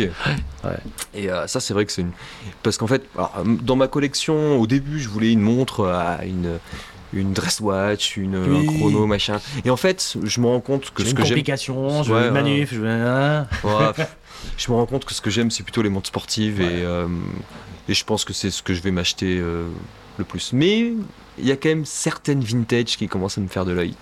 Peut-être à cause de Mav, je sais pas. Ah, mais il y a- désolé. il y un si tu mets le, si tu mets le, le doigt dedans dans le vintage, euh, Ouais. Ah bah foutu, ouais. Et euh, qu'est-ce qu'on avait vu là? C'était à. C'était les constellations, les oméga constellations. Bah oui. Coquille Ah, d'or une ou petite- or. Je suis toujours en train de c'est chercher, hein, de toute façon. hein, moi, je suis toujours. C'est- Ça, c'est juste. chambé, moi, Putain, permanent. Il y en avait une aux hein. dernières ventes aux enchères qu'on qu'on a fait ensemble, une Ouais. Là. Coquille d'or Une avec. euh, 35 Ouais, c'était une 35. Euh, Non, c'est c'était une 38, je 30. crois, non Non, non, C'est un gros diamètre. Ouais, je sais plus. Qu'on a vu. Ouais, je sais plus. T'as les 38 Juste un truc, plus 38. petites quand tu, en Et c'est vrai que ceux-là, Hmm. ceux-là sont dingues. Ah, c'est beau. Ceux-là sont vraiment, euh, sont vraiment. Bah, vraiment avec le cadran Paypan par contre. Oui, hein, vraiment. ah ouais. Ah oui, parce oui, que oui, souvent, oui, ouais. tout à fait, tout à fait. Ouais. Et là, du coup, je partirais peut-être plus euh, carrément sur de l'or ou du. Mais ça ou- vaut cher, ça, maintenant. ou Coquille d'or, ouais. Ça commence à ça long, commence à coûter cher. ouais. la- euh, les premiers, les premières propres, c'est 2002-2003. Ouais, c'est ça. Et était à 3,5 quand tu commences Mm. à avoir un truc un peu Ah, sympa. T'es pas dans le budget des 3000. Voilà. Ah, Merci. J'ai dépassé. C'est- Au revoir. C'est perdu. Alors faut que tu saignes le vendeur. Mm, c'est ça. Ouais. Ok. Mm, Ouais, voilà. Cool. Alors il y a évidemment le l'adage de, de Mona, mais est-ce qu'il y a quelque chose qui vous détermine, qui vous définit, ou une chanson ou un truc, euh, je sais pas, un truc qui, qui parle de vous euh, Ah, efficacement? Vous répétez le matin, toi, quand tu prends ton vélo avant de, avant de dérailler? L'ai- J'avais pas déraillé depuis 15 ans, il a fallu que ça m'arrive ce matin, forcément. Et en plus, il a plus de voix. Il a ouais, plus de voix. Et ça- vous voyez pas, mais ça fait euh, une heure et demie, deux heures qu'il est avec son sirop. Ouais, hier soir j'ai fait les, les deux matchs là euh, au Matmut, la Coupe du Monde. J'ai plus de voix, j'ai supporté les Fidjiens là. Putain, dommage, c'était en avant la dernière minute là. Voilà. euh, Ah, j'ai trop gueulé Go Fidji quoi. ah, putain. Et euh, ouais, moi j'ai un mantra que je me répète assez souvent. euh, qui, je sais pas d'où je, l'ai pompé, je m'en rappelle un peu d'où je l'ai pompé, Sur mais c'est. Euh, euh, il faut. Hein non, j'ai dit sur mon Instagram, on est Ouais, ouais, mec, en fait, il est Euh, je l'ai complètement- googlé. Ah ouais, j'ai- euh, vu ça ouais. un jour sur. euh, Non, mais c'est. euh, il faut toujours viser la lune, car même en cas d'échec, tu atterris dans les étoiles. Et je trouve que c'est. Tu sais, c'est une phrase qui résume bien le fait de pas te mettre de barrière, d'y aller dans tous les cas, t'apprendras quelque chose. tu- Ouais. bah là, même pas, tu vois. Une bonne chanson de Notorious, hein, ça, Voilà. aussi, hein. Donc euh, c'est un truc ouais que je tu sais quand je doute ou un truc comme ça je me dis toujours ça vas-y vas-y au pire euh, au pire c'est pas un échec quoi D'accord. donc euh, voilà, je me dis je me dis souvent ça Et toi? Euh, moi, c'est plutôt un livre là, que j'avais lu il y a. je pense que je l'avais lu la première fois, ce livre, ça devait être au lycée ou quelque chose comme ça. Et je l'ai relu il y a quelques mois. Ouais. C'est L'alchimiste de Paulo Oui. Coelho. Je sais Bah, pas si. ouais, C'est très connu, hein. C'est très connu. Bien Et sûr. ça parle de, euh, alors, de légende personnelle et de, bah, de s'accomplir, tout simplement. Et de gens défoncés. ouais, ils sont un peu euh, les alchimistes. Bon, non, mais, non, mais je rigole. C'est un, bouquin qui, est, qui, est, C'est qui ça. a été important pour beaucoup de gens. hein. Sur le développement personnel, Ouais, ouais, non, qui, est important. Et c'est vrai que euh, l'aventure Mona, le fait de changer, tout ça me rappelle ce livre. Oui. En fait, le, le- le chemin. en voilà, le chemin, exactement. Mais Voilà, c'est exactement ça. Et c'est vrai que l'aventure Mona, c'est plutôt ouais, dans ce mood-là. Hmm, hmm. Cool. Et qu'est-ce Ouais. alors maintenant je fais ça, qu'est-ce que vous voulez qu'on mette comme euh, morceau pour la story d'annonce. Euh, Euh, Action Bronson, non? Ouais, on a voté pour Action Bronson Easy Rider parce qu'on est des gros fans de hip-hop. c'est pas moi qui vais leur dire le contraire. hein. Bah écoute, on partira là-dessus. C'est une Partira très bonne, très bonne chose. Les gars, merci pour le temps. C'était vraiment cool. Bah, J'ai passé à un toi. bon moment. Ouais. Où on peut voir et acheter vos montres? Aujourd'hui sur le site, Ouais. euh, sur, le, c'est sur le site, hein, euh, mona, euh, monawatches.com. monawatches. Voilà. Euh, monawatches.com. si vous passez sur Bordeaux, euh, Ouais. on peut aussi. euh, moi, je peux vous recevoir, recevoir les, gens, euh, euh, leur montrer un petit peu tous les modèles, Mm. euh, passer un moment d'échange euh, avec un petit café, un petit biscuit, ça peut être, euh, ça peut être sympa. Ouais. Mais déjà, de toute façon, si on essaye les modèles précédents de la Gen 1, ça Oui. donne déjà une très bonne idée, je trouve. C'est si ceux de la Gen 1 vous plaisent en termes de diamètre et tout ça, la Gen 2, ça va le faire, ça va passer crème. Ah ouais. Franchement, il n'y a pas de souci. Ça passe crème. Donc ça, Ouais. et puis on verra un petit code promo alors. Oui. Bah oui, t'as Ah oui, tu chocolatine, tu dis ouais, au bien chocolat pour les- Pain au chocolat ou chocolatine. Mais pain au chocolat. moins. non, non, non. moins de Voilà, c'est ça. Voilà, le pain au chocolat, ce sera moins. Voilà, Si vous êtes un peu vénère chocolatine, et là vous aurez plus. Mais bon, et ça se mérite en fait, hein, les gars. exactement. Exactement. merci en tout cas, c'était vraiment cool. Euh, à bientôt, on a hâte de voir ce Kickstarter, d'avoir les montres en main. Enfin, nous, On les- moi je d'y les ai être déjà en main, mais, euh, mais puis j'espère que, que vous serez tous au rendez-vous pour ça parce que franchement, vous verrez, c'est c'est une très très bonne surprise. Et euh, la finition est au rendez-vous, le style est au rendez-vous. Allez-y quoi, lâchez-vous les gars. à bientôt. Ciao Maverick, ciao Nicolas, ciao Alex. À Salut. plus. Ciao à tout le monde. Merci. Salut, merci Ciao. encore.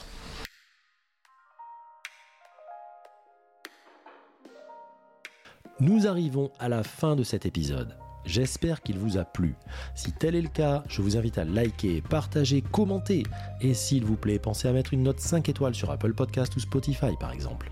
Ça ne vous prend qu'une seconde et ça aide tellement la chaîne à progresser et puis ça me donne de la force.